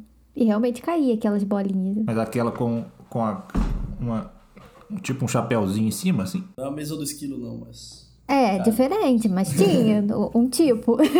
Essa que eu mandei aí é a bolota. É, mas não é essa não, que é a nossa versão. Hoje esse podcast. Gente, ó. Tá falando Não é nem como se não fosse- cenas. Não é nem como se fosse meia-noite e dez, né? Mas vamos E lá. a gente tivesse na cena 4. É, tranquilo, imagina. O solar de bolotas. Solar de botas clássico, bem clássico. Engraçado, né? Com o castelo solar de bolotas. Não, e, e- e- esse episódio a gente é apresentado pra Ponta Tempestade, que, tipo assim, pra mim é um dos castelos mais maneiros de todos os tempos, cara. Ele é uma torre redonda gigante. É muito foda. E aí o salão principal chama Salão Redondo. E como que, que aquilo se. Tem toda a, a, a lenda, né? O mito Da construção. É. do- dos reis da tempestade e tal. Como aquilo se, se mantém, né, gente, com aquelas condições terríveis daquele lugar que é mostrado muito bem nesse episódio. E aí a lenda que fala que é, foi construída, sei lá, na Era da Aurora. Nossa, olha essa arte aí de Ponto de Tempestade. Aff, é. Muito linda, muito linda. Se ergue a metros e metros e metros e metros e metros do mar. É muito perigoso morar ali. Eu jamais moraria ali. Não à toa as filhas do, do Boros são conhecidas como as quatro tempestades, né? Porque precisa ser muito badass pra morar naquele lugar. E aí a lenda que fala que é, teve a ajuda dos- das crianças da floresta pra construir o castelo, os feitiços, né? Sempre tem esse clássico, né? Gente que acredita que tinha um menino que há muito tempo é, aconselhou o Durhan a construir. E esse menino, gente, era nada mais, nada menos Albert Einstein. do que Pablo Vittar. do que Selena Gomes, ela mesma. Uh! Bom, Jesus. ai, ai. Famosíssimo no rolê. Bran, construtor, construiu Westeros inteira. Nasceu construindo coisas. Jogava uma sementinha lá e brotava um castelo, assim. Jogava uma bolota. Não, mas é, é... Ponta Tempestade impressionante, gente. Me fez feliz. O lado de fora, o lado de dentro só acontece coisas. Não- Eles não iluminam muito os ambientes internos, né? Ainda mais esses castelos que eles não querem voltar mais depois. Aí fica na imaginação do espectador. Mas é engraçado que a gente já tinha visto, né? Sim, a gente já tinha visto quando a Rhaenyra foi lá e, e tudo mais. Deu ruim também quando ela foi lá. Agora, tem uma coisa que eles- ninguém fala, é o que, que o pessoal da Campina ia fazer, né? Eles não consideram a Campina na hora que eles estão. Eu acho que o Otto cita eles no episódio passado, mas é sem base. Tipo assim, ah, eles são nossos brothers. É, igual a Renira com a, com a tia avó dela. É, mas e agora nessa discussão aqui dos pretos, eles não falam. Porque, beleza, o- tem os Hightower, mas não necessariamente todo mundo lá Campina ia apoiar isso. A Rhaenys vai mandar uma carta pra Helena, segundo o Twitter. Tá, aí o Damon quer ir lá, o Damon quer ir lá, o Damon quer ir em vários lugares, né? Ele tá pronto para o perigo. E aí eles ficam nessa dúvida sobre especificamente as Terras da Tempestade e o Norte. E a Rhaenyra fica, cara, a gente vai ter que mandar a carta pra esses caras pra lembrar o juramento que os pais desses lords, que, enfim, alguém ali é, fez pro meu pai. E enquanto isso, a Rhaenys- a Rhaenyra tenta puxar a Rhaenys pra falar qual vai ser a posição da Deriva Mar, que a Rhaenys fugindo pela tangente toda vez e tal, esperando o aco- acordar de seu sono conveniente. E eles acredito também, gente, que eles traçam essa linha de e os inimigos. Ah, os Lannister. Os Lannister têm uma frota gigante e os Lannister odeiam a gente. então os Lannister são os nossos inimigos e é por isso que a gente precisa conquistar as terras fluviais. Estrategicamente a gente precisa dominar esse lugar se a gente quiser sitiar Porto Real em breve. Uma coisa que eu gostei dessa cena em geral, assim, é que eles passam um pouco rápido por esses castelos e nomes. De, pra gente é super naturalizado, né? Mas pro espectador que não tá tão familiarizado assim, vai demandar dar uma olhadinha onde é que são esses castelos e, enfim, qual, qual é o sentido entre uma coisa e outra, né? São as relações geográficas das coisas. Eu acho isso legal, acho que tem que fazer mesmo. Sim. É, que dá o senso de expandir o negócio. É, do jeito que você falou mesmo, geograficamente. E dá, dá, essa sensação que com os dragões a sensação é que o mundo é menor, né? Porque se é possível você subir num dragão e ir até ali resolver uma coisa, levaria um ano para você resolver, sei lá. Interessante a dinâmica da dança nesse sentido, assim. Embora tenha várias coisas em Game of Thrones que dê a impressão de que o Westeros é muito menor do que nessa série até agora, né? Mas daí é, são problemas, não é? verdade. uh, e aí eles. É, o Lord Celtigar, ele é fã número um da Rhaenyra, agora que Lord Caswell o Caswell se foi, descanse em paz, nosso amigo, você nunca será esquecido. Temos um novo Rainier, que é o admin do WhatsApp lá, que é que o Rafa tem com os outros lords de Westeros. Que você para os negros, né, Rafa? E é, ele fala Cornira, você é a maioral do mundo, cara. Você tem um poder inigualável, você tem o maior número de dragões. Acho que não é ele que fala isso exatamente, né? Mas ele meio é que. É ele que fala, eu acho. Ele fala que nós estamos falando de homens quando existe um poder muito maior. Algo assim. E daí eles. Eles passam a conversar sobre o fato de que os verdes só possuem três dragões e isso é um furo de roteiro que tem aqui ou eu sou muito burra. Porque aqui eles falam que os verdes têm três dragões e depois, no fim dessa conversa, uhum. o Damon tá falando que o verde tem quatro sim, dragões. Sim. Percebi isso uhum. também. É, tem isso mesmo. Então é tipo, ah, o Dairon não existe. Na verdade, ah, gente, o Dairon existe. Ou é um quarto dragão que não sabemos, enfim. Pode ser que estejam. Dragão surpresa. dragão surpresa. Enquanto a Rhaenyra tem Cyrax, Caraxes, Meleis, e aí quando ela, ela fala isso, a cara da Rhaenys é tudo. Vermax, é, o dragão do Luke, até agora eu. Arax, Arax, Arax. O Tyrexes, uh, Moondancer, o Baila Lua, e aí o Daemon, ele surta, ele fala: "Cara, a gente tem dragões que não foram reivindicados. A gente tem o Sismo que tá em Derivamark, a gente tem o Vermitor e a Silverwing, e a gente tem 20 ovos que estão sendo chocados. Tudo isso contra os três ou os quatro do, dos verdes. A Rhaenyra fala: "Tá, a gente tem muitos, mas quem vai montar esses dragões?" E aí o Daemon, tipo, deixa ela falando sozinha, ele deixa ela falando sozinha várias vezes nesse episódio, e aí ele começa a organizar ajudar ali a liderar essa, essa ideia de ir abrigar uma hoste. Mas na hora que ele cita ali que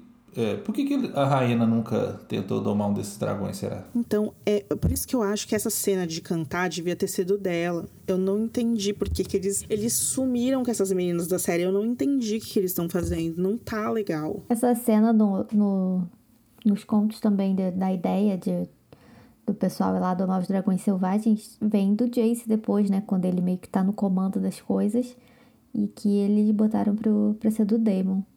Eu fico pensando muito como que eles vão fazer com o personagem do Jace não, mais pra frente, sabe?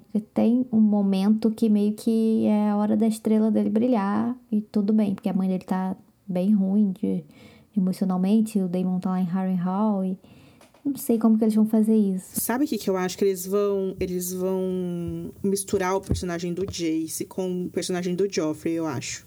Eu sinto isso, mas eu posso estar muito errada, Rai. Que é pra o Jace ir mais longe na história. E aí tá todo mundo lá, Entendi. tipo assim uhul, vamos organizar isso aqui, nós somos demais. Chega o Eric avisando que um navio foi avistado com o emblema de um dragão verde de três cabeças. Cara, que sinistro. É, isso responde muito a nossa a questão que a gente levantou, né, Bini, no episódio passado sobre os emblemas, como seria isso. Eu lembrei disso na hora também.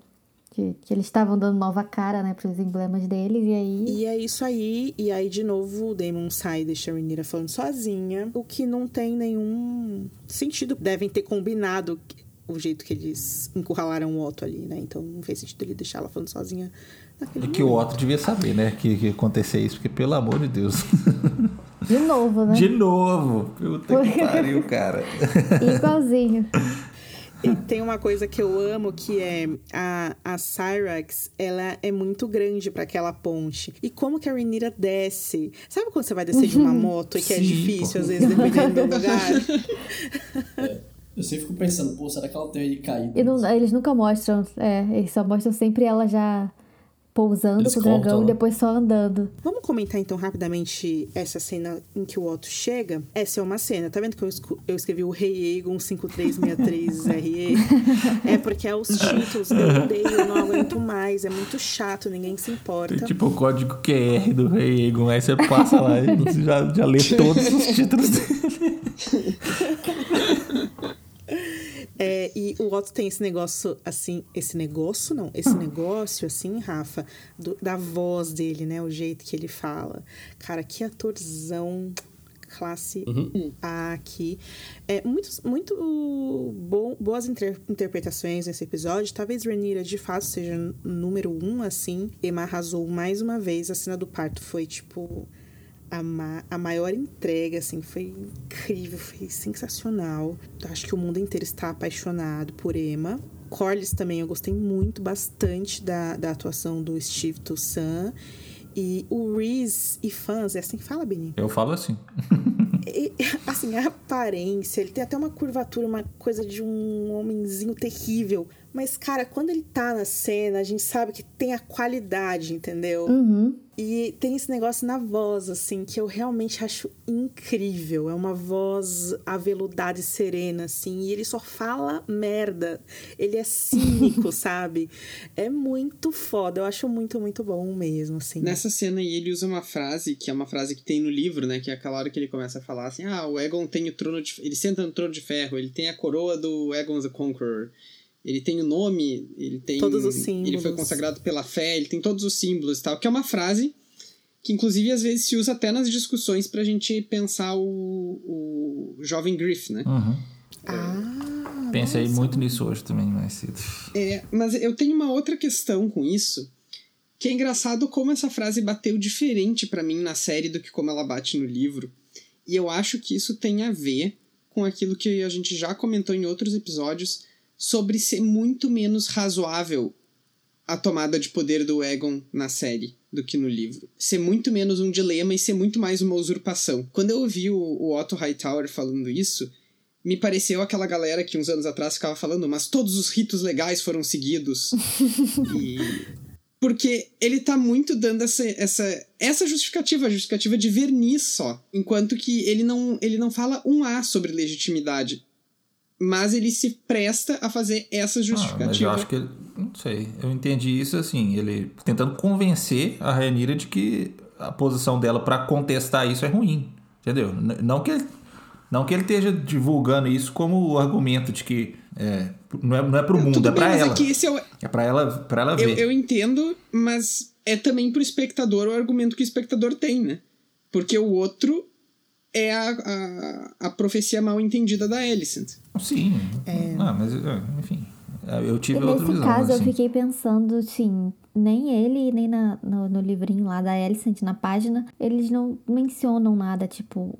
Nessa situação, eu acho que deixaria a Rainha mais balançada é, falar, tipo, ó, seu pai que falou lá antes de morrer Sim, que queria, é, minha isso- filha. Então, isso eu que aí faria ela também. pensar, Uhum. sabe? Uhum. Tipo... Porque eles podem não saber do, do peso da- dessa história toda de profecia, mas ela sabe. Sim. Então, É, mas só Então, que o sei lá, Otto, né? o Otto não sabe nada de profecia. O- E nem a Ah, não, não Alicent. tô falando em é, relação. não- é, não tô falando nem em relação de profecia, tô falando assim, ó.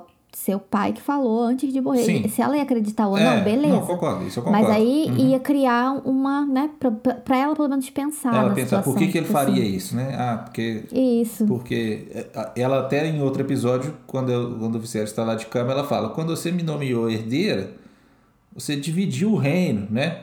E aí, se, se ela escutasse de alguém, ainda que fosse por confusão, por verdade ou por mentira, né? Isso que você está falando, realmente eu acho que ela pensaria duas vezes se ele. É, eu acho que faria mais sentido pra essa, essa eu reticência acho que dela. ela, em- sabedora da profecia, consideraria mais plausível ele de fato ter nomeado Egon para manter uma unidade maior, né?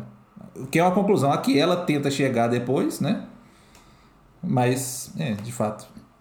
É muito interessante o que vocês estão falando, porque de fato o que o episódio faz é o oposto. É para ela achar que o pai queria ela mesmo por causa que ela fala pro Damon. Então ele não te contou. Quando ela fala isso, ela entende que ela teve durante muito tempo isso na cabeça de que não, meu pai me nomeou porque ele não queria o Damon. Se ele não contou pro Damon, é porque ele realmente não queria Sim. o Damon. Ele queria a mim. É, então ela tá se sentindo a filhinha do papai mesmo, assim, né? Nesse episódio aí. Eu lembrei, você falando disso, sobre isso, no, no livro tem toda a questão do Orwell, porque no livro o Otto não vai, quem vai é o, o Orwell, que nessa altura é o grande mestre, né? Eu lembro que tem isso dele aplicar essa erudição, falando que desses preceitos históricos, de uma mulher não poderia governar por isso, isso e isso. E ele tenta jogar essa parte é, concreta, vamos dizer, pra ela e ela xinga ele. Ela retira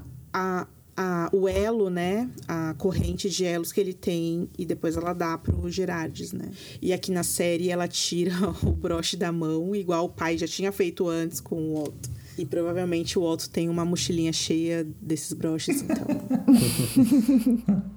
Ele é indiferente. É, porque eu acho que o Otto também vai muito corajoso ali, né? É, ele sempre acusou a Rainira de. Não, ela vai matar seus filhos, ela vai fazer acontecer, ela vai matar todos nós. É, quando a Rainira ainda era muito jovem. E Mas ele parece não ter medo dela, mesmo tendo acusado ela de ser bélica e tudo mais, né? Porque ele vai lá pessoalmente e tentar resolver. Essa cena do broche, ele realmente nem pisca, né? Ele fica tipo. Tá, segue, se- segue o roteiro e continua falando o que, que ele foi. É, eu entendo o que você quer dizer, porque ela tira e fica um silêncio constrangedor, É. assim, né? Que tipo, tá, e aí? Agora. E as coisas que ele oferece, né, gente? Ah, não, seu filho vai ser, poder ser copeiro do rei, o outro vai ser escudeiro. Seu filho legítimo, ele fala. Ele faz questão de ressaltar isso. E se a gente vai perdoar todos os lords que conspiraram contra o, rei- o verdadeiro rei Aegon. E aqui a gente meio que tem, tem a, a resposta do episódio passado, né? A Alicente ganhou na corrida lá, então o Otto foi levar o- a bandeirinha branca de a gente vai ser tudo amigo. É verdade. Ele fala assim, né, Rai? É, eu lamento que você e seu pai tenham sido os últimos a enxergar que essa sucessão, é, esses juramentos que a gente, todo mundo fez pra você, não valem mais. É, não valem mais há muito tempo. E aí tem a entrega da página da Rainha Niméria. O que que vocês acharam disso? É, pega ela de jeito, né? E ela fala: Não, eu dou a resposta amanhã. Ela chora e tal. Aí ela começa com esse papo, né, gente? De meu pai pediu pra que eu não arrase o reino, é, para que eu ajude a levar esse legado de paz e de prosperidade, se preocupar com as pessoas que vivem, né? Nessa terra chamada Westeros. Caraca, se, eu- se alguém pega meu livro que eu gosto e tira uma página assim, mano, aí é guerra. Aí é guerra, né? Mas, mas a página é ela que arrancou, na verdade. Ah, é mesmo. Uhum. Ela que arrancou e deu de presente pra Alicente, ela só devolveu. Ela deu um beijo e colocou um cheirinho Um perfume. do pé dela. Brincadeira. Ah, meu Deus, Rafa. Pesadíssimo, pesadíssimo. Eu achei que na página do livro ia ter alguma coisa escrita. Sim, Né? tipo, estou casando, mas o grande amor da minha vida é você. Isso. Cantinho Um rabiscado no assim, verso. sabe? Isso. Eu fiquei esperando ter alguma coisa assim, e isso que deixar ela, que- né, pensativa, mas não teve, foi só a memória mesmo. É, e ela leva pro coração mesmo. A despeito de ter da oportunidade perdida aí de mencionar o que a Alicente acreditou, acho que foi um bom recurso pra fazer ela lembrar. Eu achei engraçado é o Otto quando ele. Ele tenta conversar com a Rainira, né? E depois, quando ele vê que não dá certo, ele vai. "Ah, Tá bom, vamos ter que recorrer a isso. Ele, ele faz uma parada bem assim, tipo. Ter que tirar isso do bolso aqui. Traga. E aí o Demo fala que porra é essa? Mas eu acho que o, Otto e o Damon nessa cena, imagina, né? Porque o Otto, quando saiu de lá, eles devem ter falado pra ele, tipo, leva essa aqui pra, pra Rainira também, por favor, quando você estiver lá entregando os termos, você entrega esse negócio aqui também, que eu vou mandar. Essas aí? Tupperware, né? que Coisa muito assim. Mas deu certo entre elas, né? Então. Na cena seguinte, eles voltam pra sala da mesa e o Damon começa a falar sobre é, ser difícil você ser um matador de dragões, mas os dragões não acham isso. Os dragões matam dragões. Que eles possuem mais dragões que, do que o Aegon. Eles estão ali filosofando, entendendo o que é esse poderio que, que eles têm para argumentar pra Rhaenyra do tipo, minha filha, a resposta tem que ser fogo e sangue. Ela fala, eu sei todas as histórias, meu pai me contou todas as histórias, eu li todos os livros e eu não desejo governar um reino de cinzas e ossos. É, meu verdadeiro dever é esse, que é garantir a paz. E aí começa uma gritaria, né, gente, de casal, uma gritaria de casal, relâmpago, uma gritaria surpresa. E aí a Rhaenyra vê que o clima ficou pesado e ela faz o clássico, deixe-nos a sós. E aí todo mundo sabe. Não é, e a, e a assim, né? Não queria ir, ela queria ficar ali. Ela queria ficar ali pra ver o barraco. Mas ela assim. foi- Risinho, né, cara? Eu, eu ainda não sei se isso é horrível ou genial. Eu não sei mesmo. Talvez É seja dois. contraditório, porque na cena seguinte ela tá totalmente Rainira, rainha. Tá totalmente Rainira. E aí nessa cena ela meio que tá se divertindo. Ah, não impede ela de gostar de ver um barraco de vez em quando, né? Mas Eu gosto- disfarça, né, Rai? Pô. Só fala assim, gente, não briguem, hein? E aí fosse fofocar, como todos nós fazemos. mas não, ela faz o deboche ao vivo. E aí que o Damon, ele, ele deu pane no sistema dele. Ele não tá entendendo por que, que ela não é como ele. E ela tenta explicar e tal. Você sabe que meu juramento transcende essas ambições pessoais, a canção de Gelo e Fogo. Ele fala, quê? Ela fala a guerra contra a escuridão, os White Walkers, Arya Stark, Jon Snow, o sonho do conquistador. Você não viu o último episódio, Damon? Ele respondeu, não vi, tava muito escuro.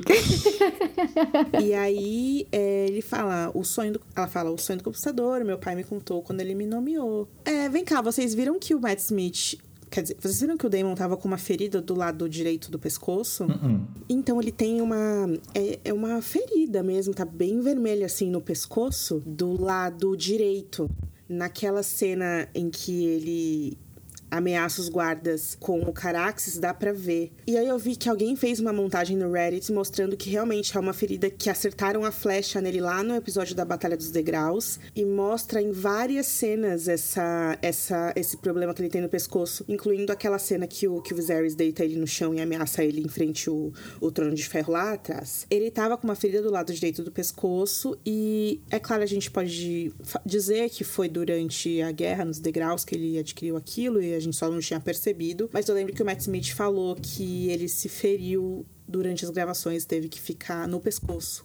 Foi uma cena que ele fez com o Kristen Cole, que provavelmente foi a cena do torneio. Então eu não sei a ordem das, que as coisas foram gravadas. Eu só sei que ele disse isso, que ele teve que ficar fora das gravações um tempão, e eu acho que provavelmente foi isso. Mas enfim, voltando pra essa parte de que é, na verdade, ele que, quem tá machucando a Rhaenyra, é, ele enforca ela e ele mostra esse lado muito violento em relação a ela, porque a gente já viu ele sendo violento em relação a. Matou a própria esposa com a pedrada, entendeu? Fez e aconteceu, matou um monte de gente nas ruas da cidade, mas essa nova faceta aqui, que a gente. Eu acho que muita gente carregou isso muito próximo, né? De tipo, não, ela, ele não machuca. Ela ele cuida, ela é diferente e ela não é diferente. E ele realmente machuca ela e, e coloca ela nessa, nessa posição terrível, né, gente? E, e é bem visível que, assim, é, o, o terror, o medo, né? A expressão facial dela, assim, foi muito bom em relação à atuação deles mesmo. Como a Rainira ali na, naquele momento, ela. Porque ela não tava, ela tava super de boa conversando com ele, sabe? Na cabeça dela, ele sabia. E ela vai se aproximando, assim, né? Até pra ficar mais próximo. E do nada ele começa a enforcar ela e vai mostra assim bem os olhos dela enchendo de lágrimas. Eu achei a cena realmente bem boa. Ele fala assim pra ela: "Meu irmão era um escravo dos presságios e portentos. O reino dele foi, o reinado dele foi ineficaz, não teve propósito algum. Os sonhos não fizeram reis, foram os dragões que fizeram reis. O que é, claro, né, o completo oposto do que o Viserys disse pra filha lá no primeiro episódio, né? O Viserys diz: "A ideia de que a gente controla os dragões é uma ilusão. O homem jamais deveria ter mexido com eles, com o poder deles. Eles trouxeram a perdição e se a gente não se importar com a nossa própria história, eles vão fazer o mesmo com a gente. Os dragões vão fazer o mesmo com a gente. O que, é claro, também ecoa completamente com a cena da, da Baía dos Naufrágios, né? Com o Aemond e o, e o Luke vivendo essa experiência de não conseguir controlar os seus dragões. Essa própria retórica do Daemon não querer ser controlado, dele querer liderar, dele não aceitar a opinião, dele ser essa pessoa intempestiva, dele ser essa pessoa que tem esse ímpeto bélico para tudo, né? Eu acho que, assim, o, o, eles focaram muito mesmo, né? E a gente falou isso no comecinho, que foi nessa coisa de tentar desenvolver eles como casal. E aí o pessoal já tinha esses montes de headcanon e idealização e não sei o quê. E eles foram alimentando, alimentando, alimentando. E quando chegou nessa hora, eles meio que não sei, quiseram romper ou quiseram colocar essa cena para dar aquele impacto de mostrar que o que eles estão querendo fazer é mostrar que o, o Damon, ele tinha essa ligação super forte de querer a atenção e o, e o amor do Viserys a ponto de fazer coisas absurdas para chamar a atenção dele.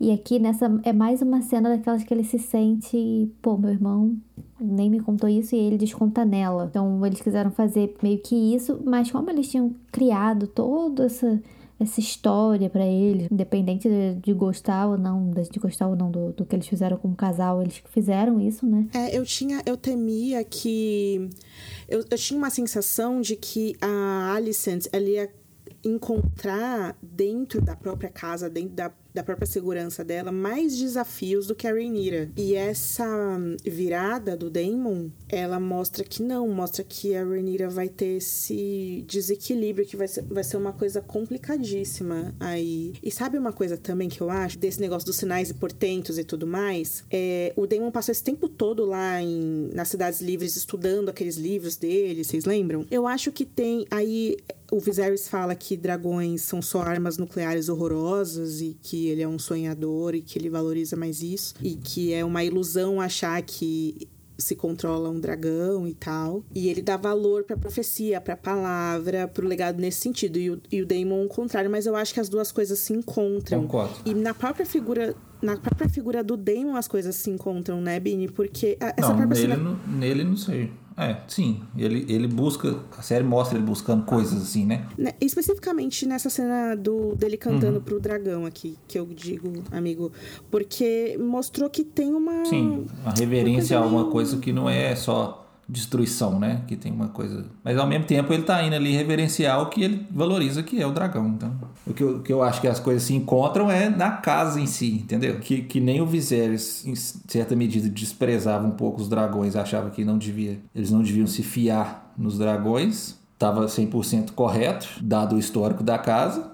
E nem o Daemon pensando só pelo lado de que tem que esmagar tudo e foda-se, também ignora parte do histórico da casa, porque o conquistador, diante do que a série apresenta aí, que ele foi motivado também por um sonho que ele teve, então, e, e ele usou dragões para fazer isso, ele só pôde fazer isso porque ele tem dragões, então as duas coisas tão, são indissociáveis da casa. Cada um dos irmãos estava focando só em um, em um dos lados. Essa surpresa que o pessoal no Twitter tá tendo com essa atitude do Damon, eu acho que é mais realmente é, é cegueira de fã mesmo, porque, pô, tem tantas referências aí na, em filmes, séries aí sobre relacionamentos assim, abusivos, né? O cara, ele às vezes, tipo, parece que ele realmente faz tudo pela mulher, mas no primeiro sinal, assim, da mulher e totalmente contra algo que ele idealizou dela, assim, uh, ele demonstra esse comportamento, assim. Acho que foi meio exagerado algumas reações aí de que destruíram a personagem do Damon, que forçaram isso, sei lá. É, e eu acho, sabe o que, Rafa? Que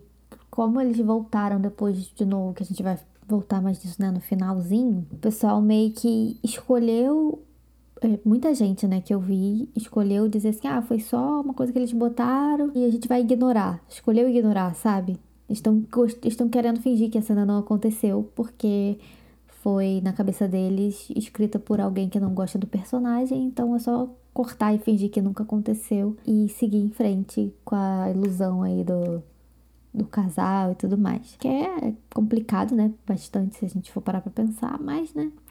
Tem a cena 7, que é Corlys e Rhaenys. É, a gente já falou um pouco sobre... Pô, eu gostei muito da série. Eu gostei também. acho, se, a, acho que sempre, toda vez que tem os dois, eu gosto muito. O, Steve Toussaint é muito bom mesmo, assim, esse conflito que ele tem, assim, interno, que, e que a Rhaenys joga ali para ele sempre. É muito humano, eu acho. Sim, as cenas da Eunice funcionam, mu funcionam muito quando é ele. Tem claramente uma química aqui. Parece que ela tá mais na essência dela, assim. Eu achei muito legal o trabalho que eles fizeram de maquiagem, assim, pra mostrar que o tempo passou e que ele viveu uma guerra e que coisas foram feitas. É claro que depois ele revela que ele ficou esse tempo todo para resolver o problema, que ele resolveu o problema. Mas é isso, né? Ele tá pra esse lado já de, tipo, ah, essa, essa menina, ela destrói tudo que ela toca. Vamos deixar ela pra lá, vamos para casa, vamos fazer um curso de jardinagem, sei lá, vamos fazer alguma coisa. É, o que eu fico pensando também, eu entendo que ele tá cansado da guerra, mas ele continua sendo o senhor das marés. Então, para onde vai todo esse poderio? para lugar nenhum, sendo que uma guerra tá começando, né? Por outro lado, dá para entender que ele tá cansado e, e só quer dormir um pouco na casa dele, sei lá. Eu acho que assim, pesou muito nessa cena pro Corlys o fato que, que a, a Rhaenys conta, né, do, do Vaemond, e que com todos os defeitos, era irmão dele ali naquele universo. Então, tipo, ó, teu irmão morreu. E é uma coisa que, assim, morreu, tava errado lá na, na da forma que ele agiu.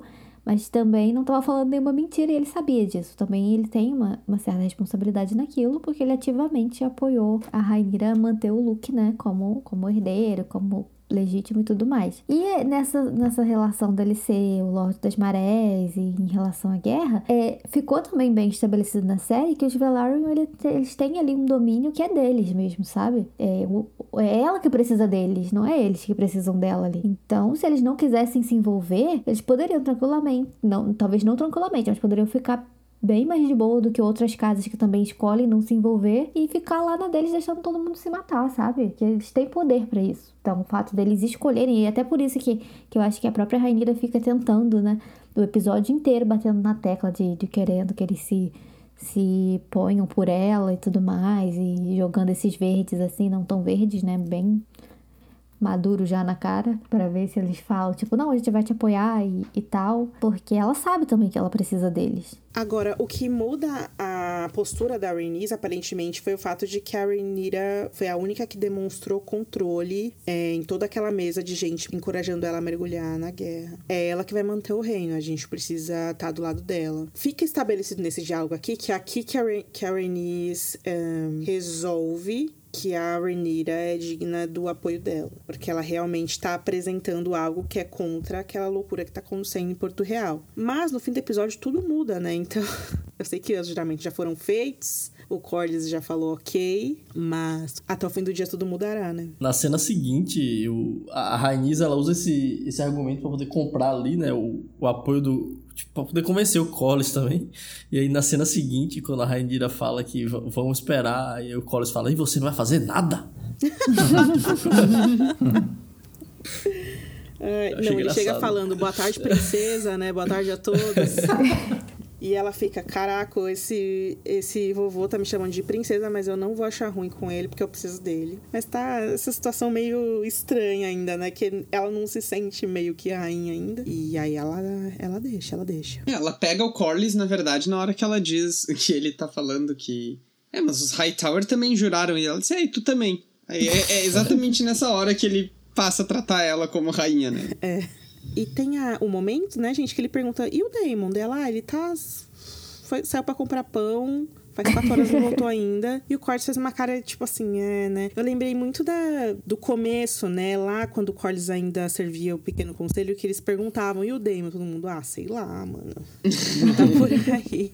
Mas enfim, senti um climão também, porque como o Damon matou o Lainor matou o Vaymond, fica essa questão de tipo assim, com que cara que ele vai aparecer à frente do Corlys, né? Então a série simplesmente sumiu. o caso do Lainor tá muito no na suspeita deles, uma suspeita quase certeza deles dois, né? É, na conversa deles eles falam como eles sabem, né? na cabeça deles eles sabem que eles mataram o filho deles, então assim, não tem dúvida.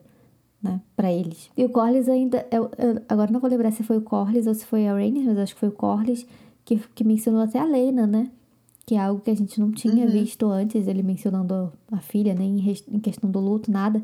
Que ele meio que fala, Verdade. tipo, ah, ele também levou ela para longe, ela queria voltar para casa e ele não tava deixando. Então, assim, meio que juntou todo esse, esse ressentimento que estava sendo construído nesse momento aí. É, eu só não concordo com o fato de não ter dúvidas sobre a morte do Leno, porque eu acho que se, putz, se não tivesse dúvidas, eles não teriam apoiado a Rainira, não. Eu também acho. Se eles tivessem Tanto 100% é que eles tinham dúvidas sobre a própria Rainira, né? Em uns episódios atrás aí também a, a Rainira chegou a confrontar a Rainy sobre isso. Pô, se eles tivessem certeza que a Rainira e o Daemon mataram o Leno, eu acho que muito dificilmente eles iam apoiar ela. Mas ele fala abertamente isso, sei lá. Ele fala, a Rainira foi cúmplice na morte do Leno. Tipo, ele, ele- ele fala isso como se fosse um fato consumado. Inclusive é quando ele fala que ela destrói tudo que, que toca. Ô, gente, e tem essa- esse momento bem Sociedade do Anel, né? O Corlys fala, você terá a minha frota, e a Rhaenys, você terá o meu dragão, você terá o meu arco. E tal. E a Rhaenyra, oh, é uma honra, princesa. É a primeira vez que elas trocam esse olhar de cumplicidade e tudo mais. E a Rhaenyra fala, gente, eu prometi isso pro meu pai, se houver um primeiro golpe nessa guerra, ele não virá pelas minhas mãos. Eu quero conhecer os meus aliados antes de enviar eles pra guerra. E aí o Corlys e é isso, galera. Os degraus estão sob meu domínio. Triarquia foi derrotada. E ele fala: vou bloquear todas as rotas marítimas. Nenhum navio comercial vai entrar é, em Westeros. A Rhaenys fala que vai ela mesma, pessoalmente, patrulhar a região da Goela com a dragão dela. E fica combinado isso. A primeira coisa que eles pretendem fazer é, de fato, é tentar garantir o apoio desses grandes senhores, dessas grandes senhoras, o Interfell, Ninho da Águia e Ponta Tempestade. E aí o Gerardes já quer preparar os corvos pra mandar, só que o Jace tem a brilhante ideia. Quer saber, mãe, por que, que a gente não vai? Eu e meu irmão aqui. Nós temos dragões, são mais rápidos e vamos ser mais convincentes estando com dragões, né? No conto tem essa ideia de que, bom, estão falando que nós somos os bastardos. Se a gente aparecer nesses lugares com dragões, eles vão reconhecer Targaryens, porque temos dragões. Faz sentido também por isso, né? E é isso, Jace Harris irá, irá ao norte, primeiro visitando a Lady Jane Arryn e então para Winterfell visitar o Cregan Stark. E o Lucerys irá para o sul visitar o Boros Baratheon em Ponta Tempestade. A olhadinha que ele dá, coitado. pra baixo. Que ela meio que se despede dele assim, né, Billy? Ele tá com muito medo, muito medo. Ela fala, meninos, vem cá, porque assim, a gente. Nós somos Targaryens, mas nós queremos servir os sete reinos, então a gente tem que responder os deuses deles. Dá a mão aqui e jurem perante a Estrela de Sete Pontas que vocês vão agir como mensageiros e não como guerreiros nessa missão. Então, é uma missão diplomática, não se envolvam em luta e jurem agora. Daí ele, sim, mamãe, nós juramos, pode deixar. E pro, pro Lucerys eu acho que é até um alívio, né? Porque ele, ele realmente só queria, tipo assim, ir lá rapidão e voltar. Essa cena de, de, de jurar no, pela estrela, né? De sete pontas lá, pelo que seria a Bíblia deles, eu achei. é, tem no conto, né? Então foi uma coisa que eles tiraram do conto. Mas ao mesmo tempo eu achei que ficou meio, sei lá, em relação a Rainira, que ela não sabia nem rezar, nem ligava muito pra esses negócios, é como se ela e, e o Damon e eles, e eles ali, né, vivessem na, num- numa religião própria deles e num, numa realidade diferente deles. Eu achei meio que. Eu entendi porque eles colocaram, né? Porque é porque tem no conto, mas não sei se ficou muito.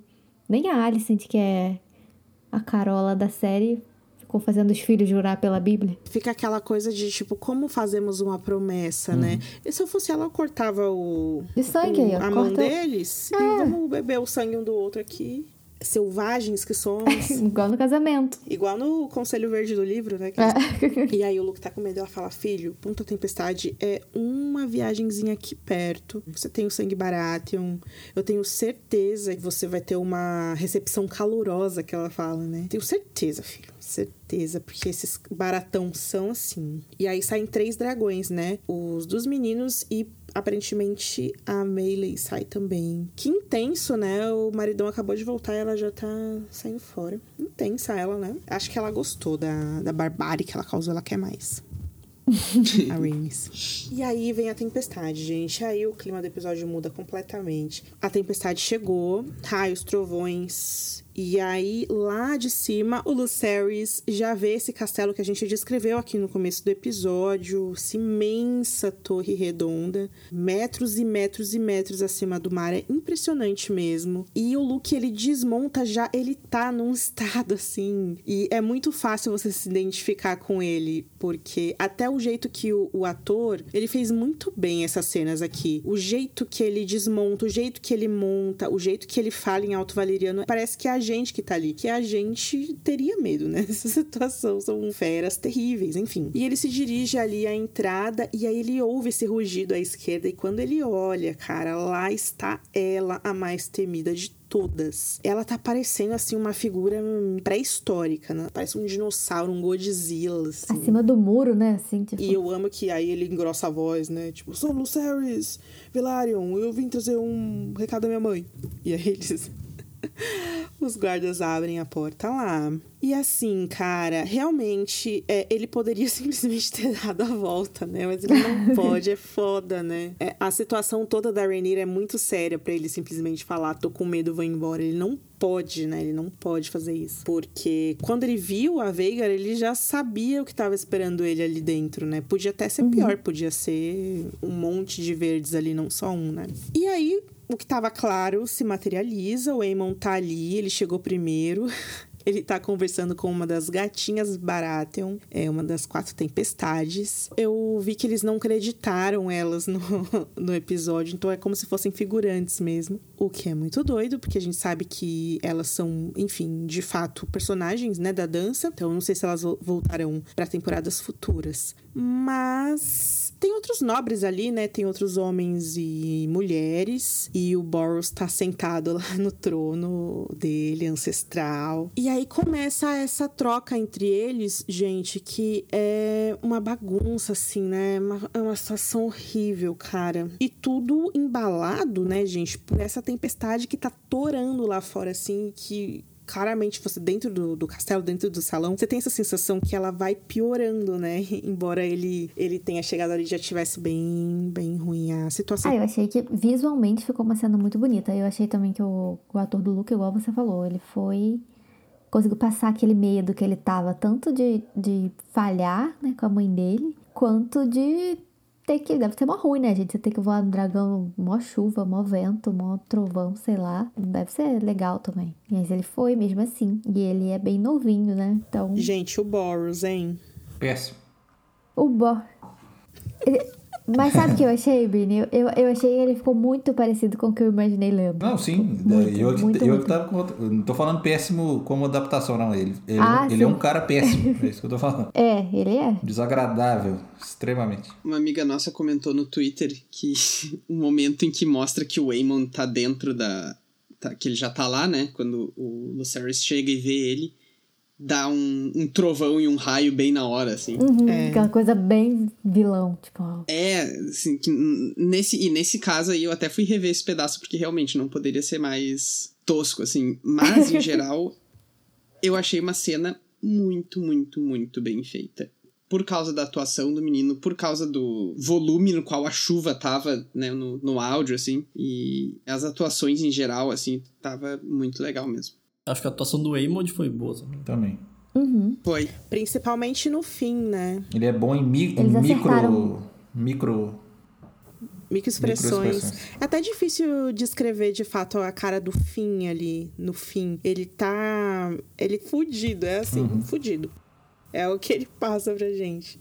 Muito louco. É, e tu sabe, a gente reclamou várias vezes, né, até hoje mesmo, dessa sucessão de, de aliviadas que a série dá nas atitudes dos personagens. E quando eu assisti essa, de todas essa foi a que menos me incomodou, e eu acho que se fosse só ela, eu teria gostado. Eu fiquei com um sentimento muito misto, assim, porque realmente me incomoda essa tendência da série, o fato deles ficarem fazendo isso toda hora. Agora, nesse caso, me pareceu que, que faz sentido para aqueles personagens, faz sentido pro, pra idade que eles estão, né? Enfim. E eu- ela.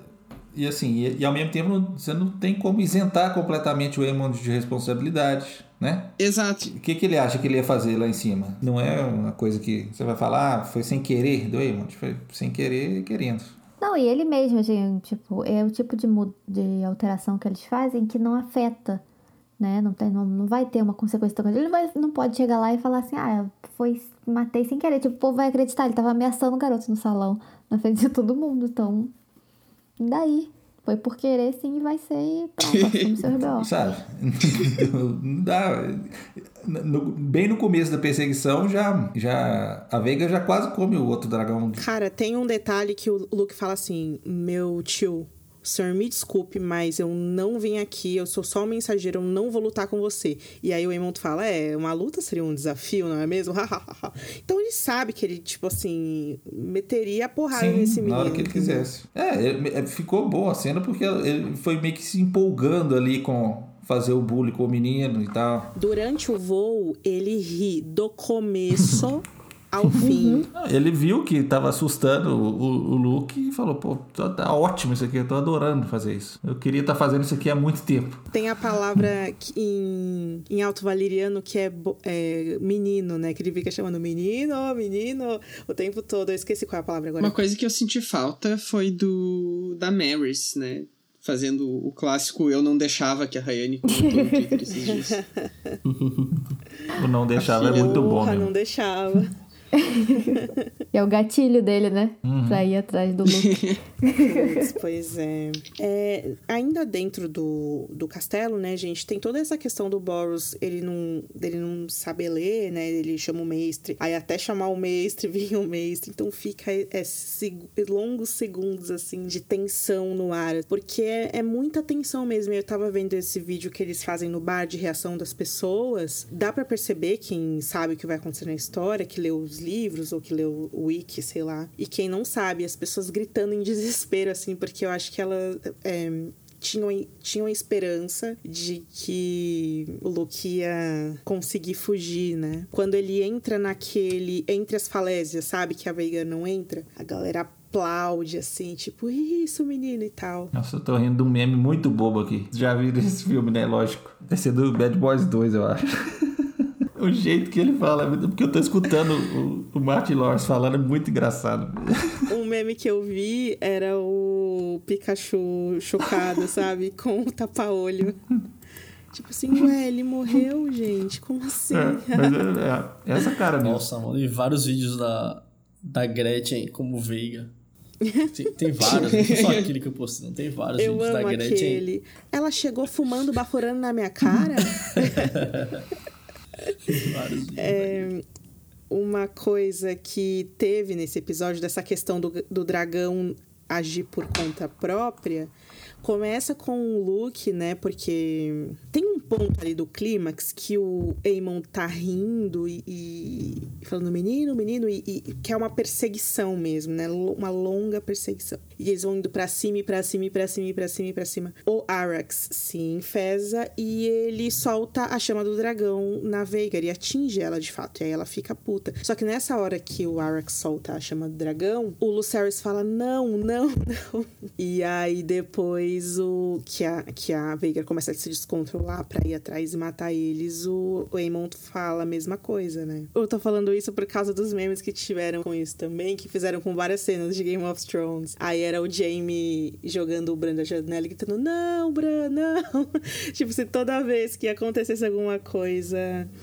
É, tipo, ai, estava fora de meu controle o que rolou, sabe? E, e não tem não tem o que fazer, né? Ele tá prometido para outra e, e o Burroughs não quer que sangue seja derramado lá. Tem esse comando que eles fazem que é o mesmo que da primeira vez que apareceu foi o próprio Aemon, né? Que ele fala Likiri, né? Que é calma. Cara, muito louco, assim. A perseguição, essa sensação das nuvens carregadas que eles podiam morrer de outras coisas que não fosse de dragão ali nessa situação.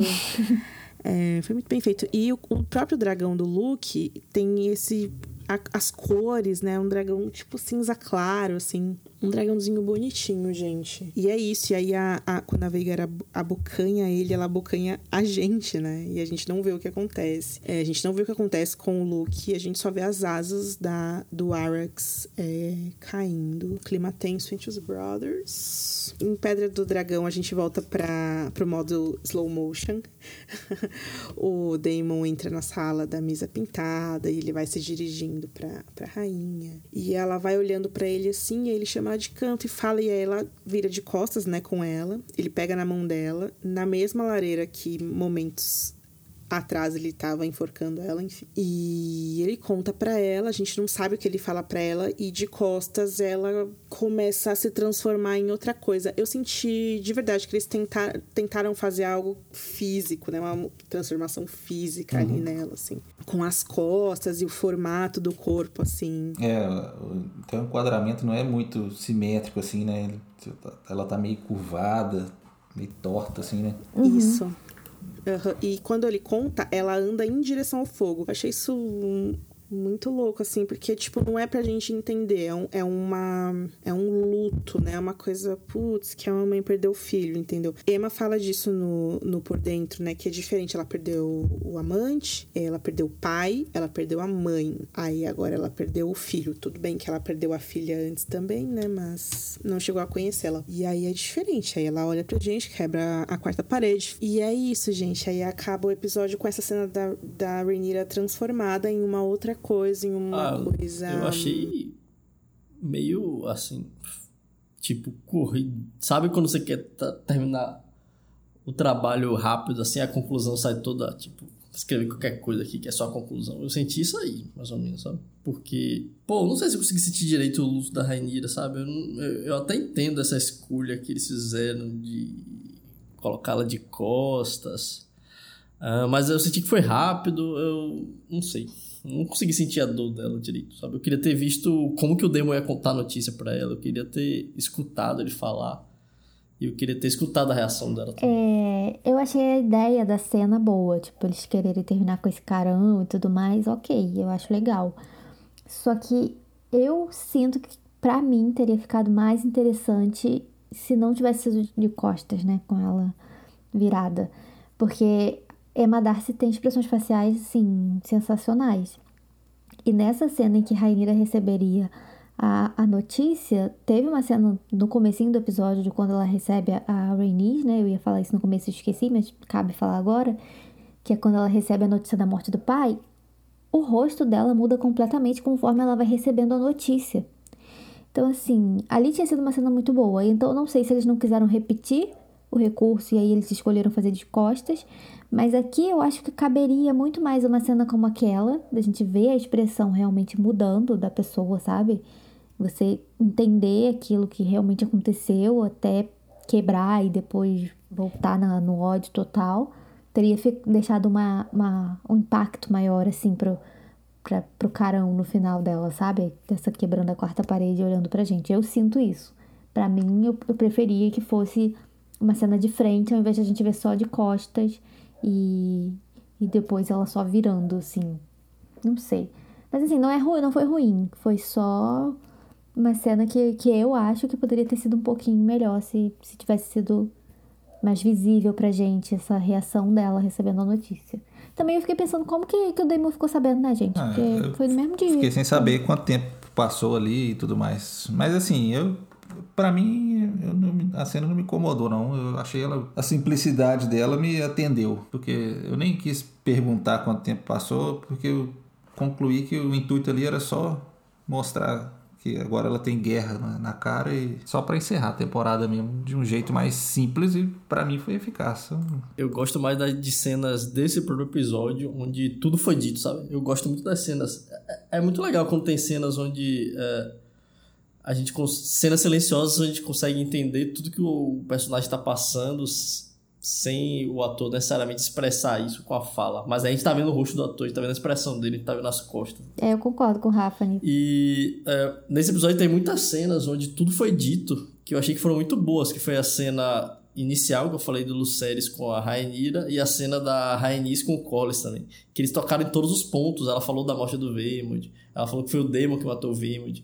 Tipo, eles falaram de tudo, eles falaram do por que, que o Corlys uh, ficou seis anos fora, o Corlys falou, pô, é, como se fosse o processo de luto dele ali, né? Eu acho que ficou. Aquela cena ficou muito boa. É que essa cena foi o total oposto disso, né? Tipo, era a cena que era importante e foi tratada como se fosse. Uh, eu, eu, até entendo a ideia por trás da cena, fazer um negócio diferente, assim, mas Eu gostaria de ter visto de outra forma. Talvez seja só a minha expectativa mesmo que fui. Eu concordo com o Rafa. Eu acho que também foi questão mais de expectativa.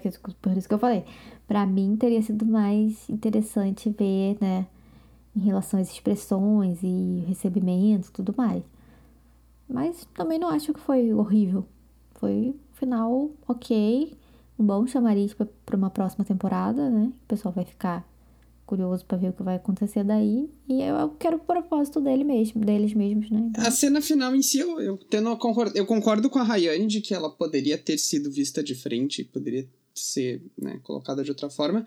Mas eu concordo com o Bini também que me incomodou muito pouco, assim. Eu acho que ela fez, cumpriu a função dela, né, com uma com certa simplicidade mesmo. Uh, agora, de uma forma mais geral, é, eu acho que é muito gritante, e eu concordo com o Rafa sobre as cenas desse episódio, né, o, que teve várias boas cenas, assim.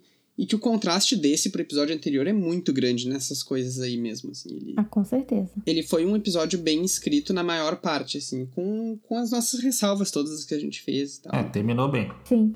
Eu senti que nesse episódio também eles acertaram um, uma tempo, um tempo assim para ele, sabe? Porque é o que a gente reclamou no episódio passado, que eu não ligo de, de um enredo mais parado. Mas o do, do, episódio passado teve coisas que não. É, exageradas, tipo a procura do Egon, aquelas coisas todas que acabou deixando, em vez de ser aquela coisa rápida, rápida, temos que fazer isso rápido, porque a gente tá dando um golpe. Sem foco, tudo. né? Isso, não, não, não deu essa sensação de, de vamos ter que agilizar isso aqui. Nesse eu já senti isso, sabe? Questão de organização, preparo e vamos negociar isso, resolver aquilo. Nesse eu senti mais essa, é, essa intenção que faltou no outro. Eu acho que isso ajudou também bastante no, no decorrer, né? É, exato. Tem essa. Eu coloquei essa, essa cena da Rhaenyra que ela fala, né? Ah, em, Winterfell jamais viveu um Stark que esquecesse de juramento. Isso é muito engraçado. Parabéns, Rhaenyra. Se você soubesse, mulher, ficaria enojada. Então tá, gente, é isso. Eu também gostei muito. Eu gostei da cena, da cena de encerramento. Embora eu concorde sim com o Rafa de que a gente queria ter ficado mais, assim. Mas eu penso, o, da onde mais sairia, né, Rafa? Ela acabou de perder um filho e perdeu o outro. Nas mesmas, sei lá, 48 horas. Difícil, né? Difícil pra caramba. E eu também penso, assim, que uma reação dela quebrando a mesa inteira também seria é, destruir tudo que o episódio construiu, assim, de um jeito muito é, extremo, assim, os lords iriam embora na hora, sei lá. Então, eu acho que o que resta para ela é sofrer em silêncio mesmo, e isso causa desconforto na gente mesmo. O Ryan Condal fala sobre, ah, vocês fiquem tranquilos, vocês que torcem para um lado ou para o outro, como que traduz é, cautionary tale? Ah, essa é expressão que eu tenho tendo um glossário pessoal aqui, mas é, é um jeito que eu arrumei para traduzir a expressão. De tão difícil que é. Eu, traduzo assim, ela é uma coisa que serve de exemplo do que não fazer. É isso. Isso. É, é, um, é um alerta. Um... É, basicamente. Esse negócio do Cautionary Tale é uma coisa que a Olivia Cook tinha é, dito, tinha é, falado um pouco sobre isso, né? Sobre ser uma alerta sobre escolher lados e sobre outros vários temas. Complicado a gente falar de escolher lados, né? Na semana de segundo turno de eleições no Brasil, porque a gente tem que escolher lado. Mas é claro que dá para entender o que, ele, o que ele quer dizer. Eu vou traduzir aqui. É assim: entrevista que fizeram com ele no New York Times, aquele jornalista que a gente sempre cita aqui, que é o Shanti Collins, uh, por House of the Dragon ser uma fantasia escapista que tem personagens com dragões, espada e magia, acho que há uma necessidade real do público encontrar um lado dentro da história e escolher entre mocinhos e bandidos, bonzinhos e malzinhos. É, o público é bem-vindo a, a escolher um lado, mas quando você assistir a série, na verdade, o que vai acontecer é que você vai provavelmente mudar de lado à medida que a história for evoluindo. Então tem essa intenção de fazer o público mudar de lado, né? É, de fazer o público é, ver cada cantinho da história e cada ponto de vista da história. Nossa, o que eu não aguento mais é o povo falando assim, ah, é porque o Fogo Sangue é propaganda pró-verdes, ah, é porque é propaganda pró-negros. Porra, velho, estão de brincadeira, né? Porque se, se, se o livro é propaganda pró-verde, é a pior peça de propaganda já vista, porque. Já feita. Ninguém lê esse... Vocês leram E as propagandas do Ciro Gomes lá, aquelas charges dele. O quê? Hã? É aquelas charges do, do Ciro Gomes lá que o João Santana. É, tipo isso, porque só. Pô, não tem nem lógica de, dentro da, do, do, do, Os do caras, Gildan. os caras são chamados de conspiradores, Conspiradores. no segundo Pô. Aham. capítulo. Fazer pacto de sangue. Não. E o- ainda o Gilden escolhe colocar os, os relatos do cogumelo, né, Sim, no livro, é. como se. Não, eu tô- eu- Que é pra falar, tá? E o lado da Rhaenyra somente e é o mais mentiroso. É, Eu tô, eu tô dando exemplos aqui de coisas que são retratadas ruins dos vídeos. É claro que tem muitos dos preços também. Eu tô querendo dizer que geralmente o pesso- a pessoa, o pessoal fala mais que é a favor dos vídeos, mas não é, gente. Tá maluco. É bem balanceado mesmo, assim, em questão de ruindade e, e a opinião geral, depois de todo mundo que lê aquilo, é ficar mais pró-negros, né? Ai, e inclusive tem isso em Game of Thrones, né? O Stannis perguntando pra Shireen. Que, que, que você estaria do lado, filha? Dela, de nenhum, papai, pois o, o, o mal não se ganha o bem. Um negócio assim que ela fala, sei lá. Aí então tá, filha, então vamos pra fogueira então. Então é isso, vamos deixar combinado assim. O Canções de Gelo e Fogo volta. A gente não vai dar uma data ainda exata, porque a gente precisa dar mais cansada. É, a gente precisa entregar trabalhos na faculdade, no curso, a gente precisa trabalhar, a gente precisa fazer nossos corres. É, mas a gente já tá se organizando aqui com as coisas que a gente quer fazer nesse podcast para vocês. Gostaríamos de, é claro, agradecer a companhia nessas 10 semanas. Muito obrigada mesmo pela companhia. O Matt, o Matt responde pra gente. Gente, uma salva de palmas pro Matt, que foi o cara mais assíduo no site essa temporada. Matt, É verdade. obrigada por tudo, cara. Conversou diretamente com com, a você. gente. Maravilhoso. Pelo carinho, é claro, né? Todas as mensagens que vocês mandam. Os amigos do Arthur pedindo o gelo e fogo cut dos episódios. É proibidão mesmo, gente. Não vai ter como. Mas o que a gente promete é que a gente volta em breve com cobertura de livros, com cobertura de notícias, com cobertura de muitas coisas é, legais da, do é, selo de qualidade de Fogo, vamos dizer assim. É, então é isso, eu, Rafa Bini, a Rai e o Arthur voltamos em breve com novidades para vocês, tá bom? É, deixamos um abraço para todo mundo. Acesse www.gelifogo.com. No Twitter somos arroba site Gelo e Fogo. Comente no site. Vem ser feliz com a gente. um beijo, gente, e tchau. Olha, pessoal, cuidado com os dragões. Até mais. Valeu, gente. Tchau, gente. A gente volta aí. Até a próxima.